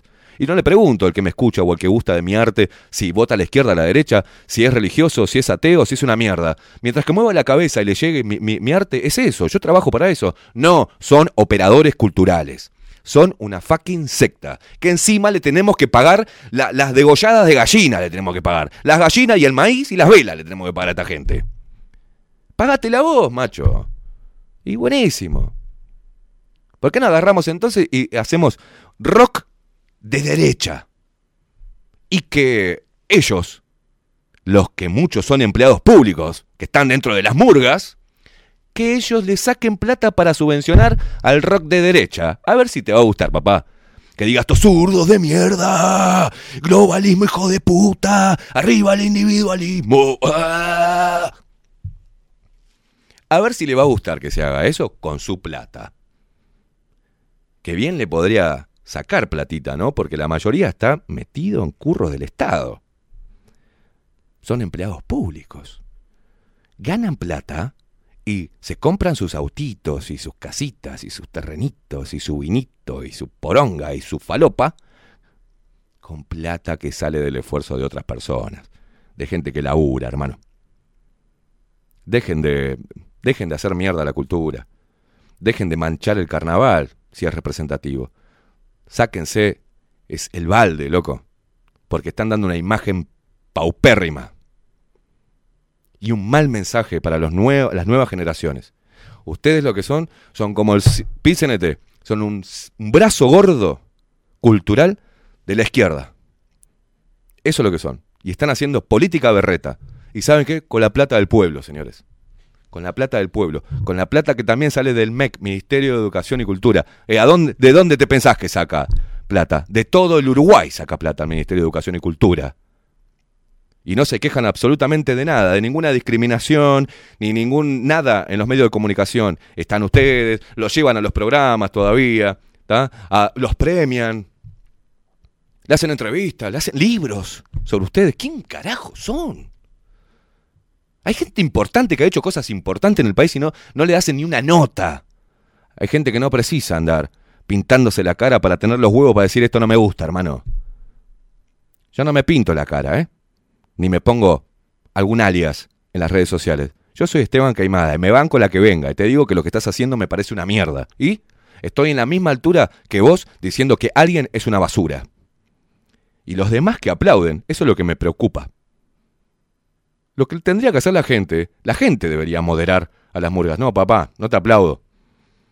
No, no me levanto a aplaudirte, ni en pedo. No me gusta lo que estás haciendo. Yo no vengo acá que me hagas un culto izquierdoso. Y victimista. Y siempre lo mismo, siempre lo mismo, siempre lo mismo, siempre lo mismo, siempre lo mismo. A mí me hubiese gustado toda la murga y estas asociaciones de mierda que nuclean a varios murgueros No, papá, no hay, no hay carnaval. Nos cagaremos de hambre, pero yo no voy a permitir, no me voy a subir a un tablado donde no pueda entrar gente que no esté vacunada y donde diga un cartel que haya en el carnaval que diga pase verde. Eso es pueblo. Eso es ser rebelde. No hacer como este pelotudo que después lo llevan al 2 a hacer un programa de mierda, ¿tá? Con un formato comprado. Al boludo este que vive haciéndose el pueblo, que todavía tengo que verlo y escucharlo en carnaval con la cara pintada, burlándose de los no vacunados. Diciendo, pero los no vacunados que lo miren por BTV. ¿Dónde te pensás que sale plata también para BTV? ¿De dónde te pensás que sale la plata para, para toda la estupidez que estás haciendo? De todos, loco. Un poco más de respeto por la gente y por el contribuyente y por la cultura. Un poco más de respeto por la laicidad, un poco más de respeto por la pluralidad, un poco más de respeto a las personas que piensan distinto. Son ustedes los, los pequeños soldados, ¿entendés? De este sistema putrefacto. Y le están dando de comer a ustedes y ustedes se benefician de ello, no los demás. Los demás no. Si atacan a una persona que, por ejemplo, no, es, no está fuerte psicológicamente y se termina pegando un corchazo, murgueros de mierda, ¿qué, ¿qué van a hacer? ¿Qué van a hacer? Y repito, repito, para que después no haya murgueritos pelotudos. ¿tá? Cuando hablo así, hablo de, les hablo a los hijos de puta que están dentro de la murga. Como hay muy buena gente dentro de la murga, como hay muy buena gente dentro del carnaval. Y que no está de acuerdo, pero que hace lo mismo, no dice nada. No dice nada. Y entendelo bien, hay zurdos de mierda y hay zurdos, gente que tiene una ideología de izquierda. Cuando hablo con vehemencia, hablo para los radicales, para los hipócritas, para los berretas, para la gente que no contribuye en nada a la sociedad y encima gana plata a costa de la sociedad. Trabajando de negro o trabajando de víctima de la dictadura o trabajando de zurdo. Porque hay mucha gente que trabaja también de zurdo, pero no es zurda. Tiene gustos muy centroderechistas. Tiene gustos muy cajetilla, diría. Cajetilla, sí, cajetilla tiene. Pero en carnaval trabaja de pueblo. Pueblo. Hay muchos sindicalistas también. Que no son de izquierda, ¿eh? Pero trabajan de sindicalistas de izquierda. Pero los gustos que se dan son de capitalismo de derecha. No sean hipócritas, loco. Para todos los demás, los bancos. Aguante el carnaval para todos los demás. Los que no tienen ni la más puta idea de lo que está pasando. Para todos los tránfugas. ¿tá? Lo mismo que en el fútbol. Para todos los este, presidentes de clubes chicos que se están rompiendo el culo a ver cómo hacen. Eso les mando un abrazo. Ahora, a los otros, los que transan con, con estos hijos de puta que dominan el fútbol, que le meten plata a todos los periodistas deportivos para que hablen bien de un lado o bien del otro. ¿eh? Los que tienen peso hasta en los gobiernos, dicen, hey, hey, acá, sacámela. Fueron los mismos como Peñarol y Nacional. Los socios tienen que tener pase verde, si no, para afuera. Y si no le gusta, mirarlo por la televisión. Algunos clubes, así se portaron algunos clubes de fútbol, que son también el folclore del pueblo. ¿Sabes qué caliente me tienen con estas cosas? Y todavía lo replican. Pasa algo importante y los medios de comunicación cierran el orto. Pasa un berreta de esto, diciendo una berretada y lo repiten. Y la gente va y lee berretada. Y aplaude todavía. Ay, sí, Nacho Álvarez es insoportable. Sí, pues yo tengo mis reparos con Nacho Álvarez. Pero el loco no te pide la plata a vos. El loco hace lo que hace y se le canta los huevos y gana plata. Y no va a joderte a vos y pedirte plata. ¿eh? Vos sí, carnavalero. Vas a mendigar guita del Estado. Como varios músicos también, que Luis Lacalle Poble les tapó la boca. Bueno, va, seis mil pesos por mes. Ah, bueno, está, cerramos el culo, seis mil pesitos, son seis mil pesitos. ¡Ratas! ¡Ratas! Artistas embosalados pidiendo pase verde para que se reactive para, reactivar la, el sector, para volver a tocar la guitarrita. Eh. Estos viejos hijos de puta, ocho letras, no, no. libertad, se llenaron de guita. Y se hacen los pueblos. Son dos viejos crápulas. Operadores culturales de mierda. Ahora, Lucas Hugo tocó en un eh, en algo que entintaba así un poco de, de- Partido Nacional. ¡Ah! No lo vamos a contratar más. A Lucas Hugo no lo llevamos más. Tuvo que el loco pedir disculpas. Tuve, pará. Pará. Hay hijos de puta que son confesos. Confesos hijos de puta. Sí, soy hijo de puta y zurdo. Y toco y gano plata de todos los uruguayos boludos contribuyentes. Y, son ídolos. Ahora, Luca, no vayas a hacer lo que hizo Lucas Hugo. de aceptar de forma privada la contratación en un acto político porque, ¡oh! Asco me da. ¿Cómo vas a hacer algo para el Partido Nacional? Si lo hubiese hecho para el frente, estaba todo bien porque es pueblo. Como hicieron mucho la campaña artistas con Martínez, médicos con Martínez, no sé, faltaba bomberos con Martínez, policías con Martínez, ¿no? Este, así como el sindicato del Zunca le hizo un al viejo de mierda, por suerte no lo tenemos más, genocida del cáncer, tránfuga, él y toma, ¿tá? toda la gente que irradiaron, hicieron mierda a todos los curros que hicieron con, el tema del cáncer, ¿tá? pero igual hicieron el pit CNT, le hizo un homenaje de despedida. Al presidente que vetó el aborto, presidente que eh, no dijo nada y una ley antipiquete, pero, pero ellos igual este, le hicieron una fiesta de homenaje. ¿no? Y nos vamos, nos vamos a ir, ¿sabes por? Porque no voy a leer más nada, Maxi, pero porque la verdad que me tienen recaliente. Me tienen recaliente. ¿Sabes por qué? Porque estoy de un tiempo a esta parte, la hipocresía ya me da ganas de vomitar. Y como este es mi micrófono, y digo lo que se me canta a los huevos, y no salgo a pedirle al Estado, ni a ningún contribuyente que venga y me dé plata, sino que me la gano. Porque a mí no me llenan la boca con billetitos una fuerza política para que yo hable en favor de ella. Porque soy libre de decir lo que quiera, y me la banco. Y el que se enoje, y es porque tengo razón. Si no, mira, a ver, cuando, cuando hablo, hablo con propiedad, no hablo al pedo. Hablo porque empiezo a investigar, porque empiezo a conectarme con gente, por ejemplo, del carnaval, que no está de acuerdo con la actitud de los directores ni de muchos de los que son famosos, porque me, han- porque me he enterado de muchas cosas y muchas fuentes de diferentes lugares. Ustedes no saben con la cantidad de personas que hablo. Parece, pierdo tiempo, no gano tiempo, con políticos también. Son fuentes. Ojo, porque en estos tiempos por ahí, si digo algo, van a venir a allanarme para que le diga quién me dijo que en- en- hay merca y prostitución dentro del carnaval, ¿no? Y hay abuso sexual. ¿Qué pasó con varones del carnaval, chicas? ¿Ya está? Ah, no, cierto, ahora es la violación en manada del que estaba vestido con, con la camiseta de Peñarol de una mina de 30 años. Ahora es eso. Y todos nosotros caemos en la bolsa por no horrorizarnos públicamente y en las redes sociales al respecto. Y de ahí sale la ética y moral y toda la mar en coche. ¿Saben lo que es esto? Es, la es, es el colectivismo. Y el colectivismo ha, o busca de alguna manera erradicar el pensamiento individual. El pensamiento individual que es lo primero, la, la- la libertad individual. Y como ahora todo es colectivo y tenés que formar parte de algo y les enseñan a las nuevas generaciones que tienen que formar parte de algo porque si no se quedan afuera. Porque si no van a sufrir. Si no se dejan los pelos verdes. Eh, eh, si no se dejan los pelos abajo los sobacos y se los tiñen de verde. Claro, está bien, vas a salvar al mundo y muchas mujeres haciendo eso. Y rapándote la cabecita, boluda. Vos, una rebeldía, dejarse los pelos en las piernas. ¡Wow! ¡Qué valiente la puta madre! ¡Qué valiente! Decir todes, olvídate, es un mensaje de amor. Todes. Están como la Miss Mundo.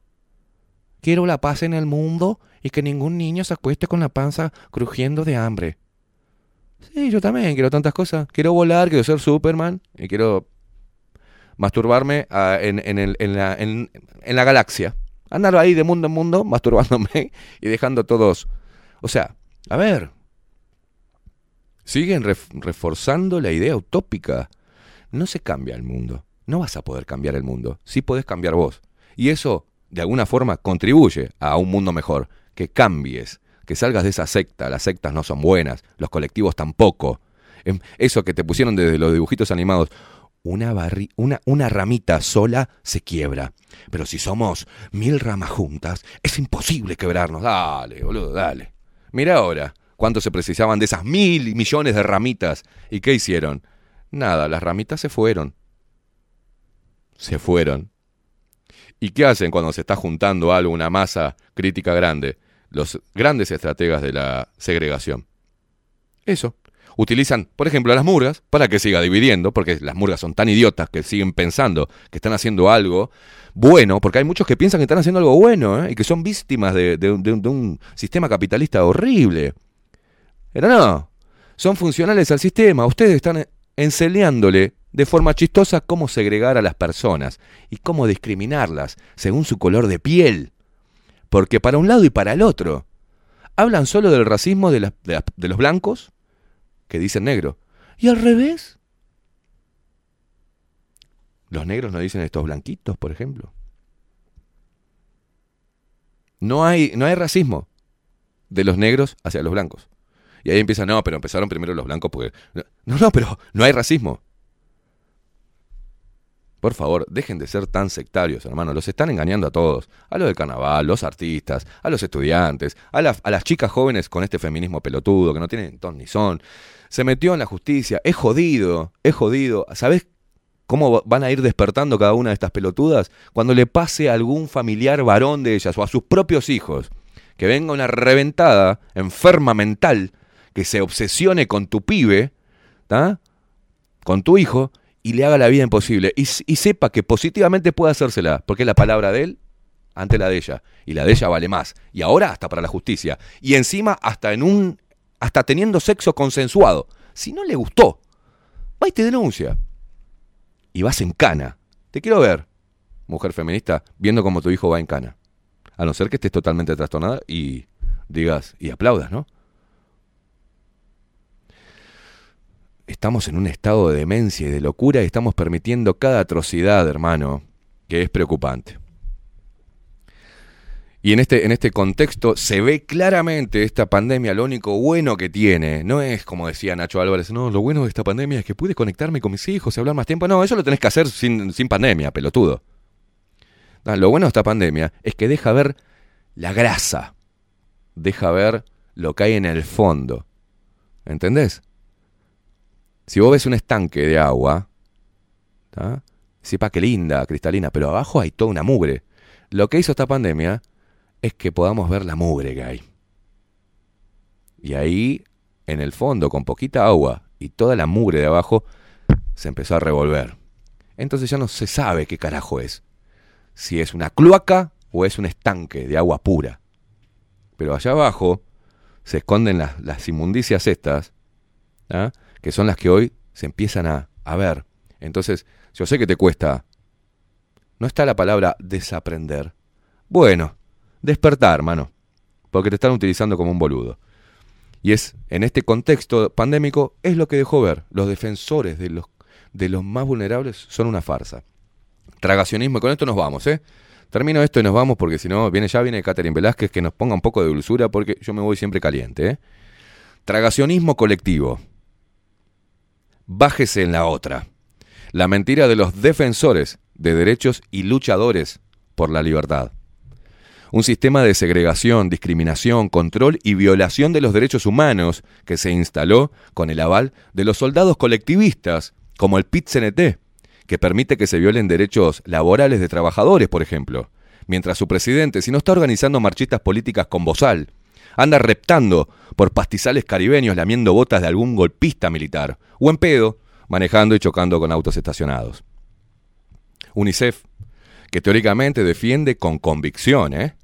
la promoción de los derechos del niño y cuida de los más pequeños de todo el mundo, excepto del mundo, y que teóricamente eso constituye la base del desarrollo humano. Se ve que para esta organización sin fines de lucro, para un mejor desarrollo de los niños hay que experimentar con su cuerpo y someterlos a ensayos clínicos con drogas no aprobadas, hormonizaciones y tratamientos ideológico-quirúrgicos. Los derechos humanos. La Institución Nacional de Derechos Humanos, que creo que solo defiende izquierdos humanos, ya que hizo caso omiso al reclamo de gran parte de los habitantes de este puto país, y no ve delito alguno en las nefastas restricciones a la libertad individual, violaciones a la privacidad, como por ejemplo la divulgación de datos personales y la discriminación promovida como estatus sanitario. El carnaval y sus murgas y todos los artistas locales que tampoco se pronunciaron en contra del clasismo sanitario y decidieron como arlequines a sueldo dar shows para los ciudadanos clase A, es decir, ciudadano con carne verde de buena persona. El movimiento estudiantil siempre tan combativo y descerebrado, a tal punto que no les da la mente atiborrada de maruja y otras hierbas para pelear por la libertad, a no ser que sus líderes, operadores ideológicos urdófilos amantes de asesinos totalitarios, se lo ordenen, o se aburran porque se les cortó el wifi o se les rompió la play. Los libertontos, inmunizados contra el corona estado, con cuatro dosis de Milei Séneca, que no saben hablar de otra cosa que libre mercado, menos estado y bla bla bla bla, mientras el mundo tiene problemas mucho más graves y sus líderes, liberales, son los carceleros de las prisiones que construyen los magnates totalitarios.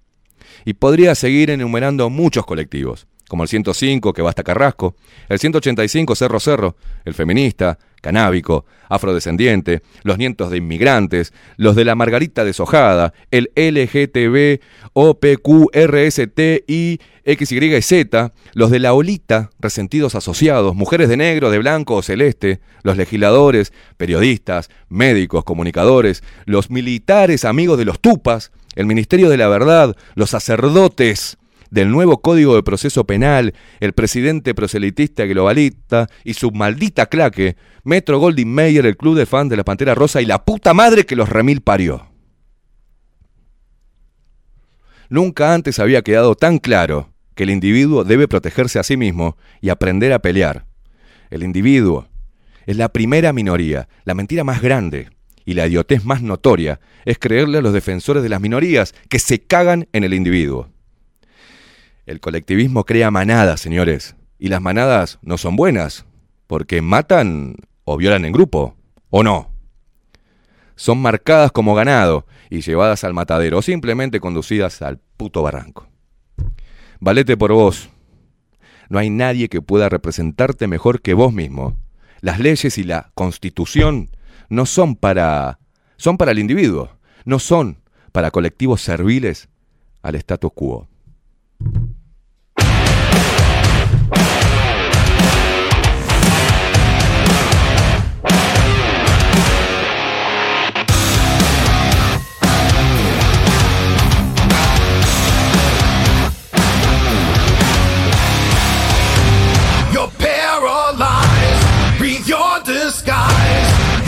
Feed on the lies that they tell you. Gotta break away from the numbing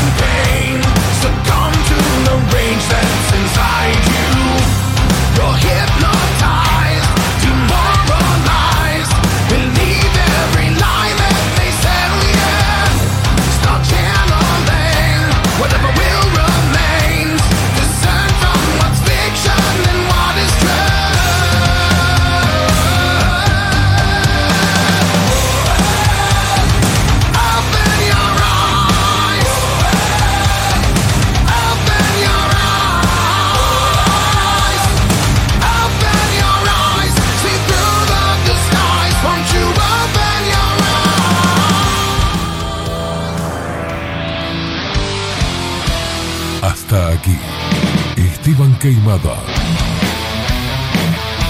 nos presentó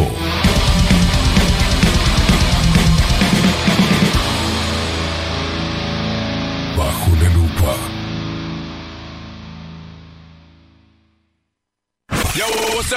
Némesis Radio.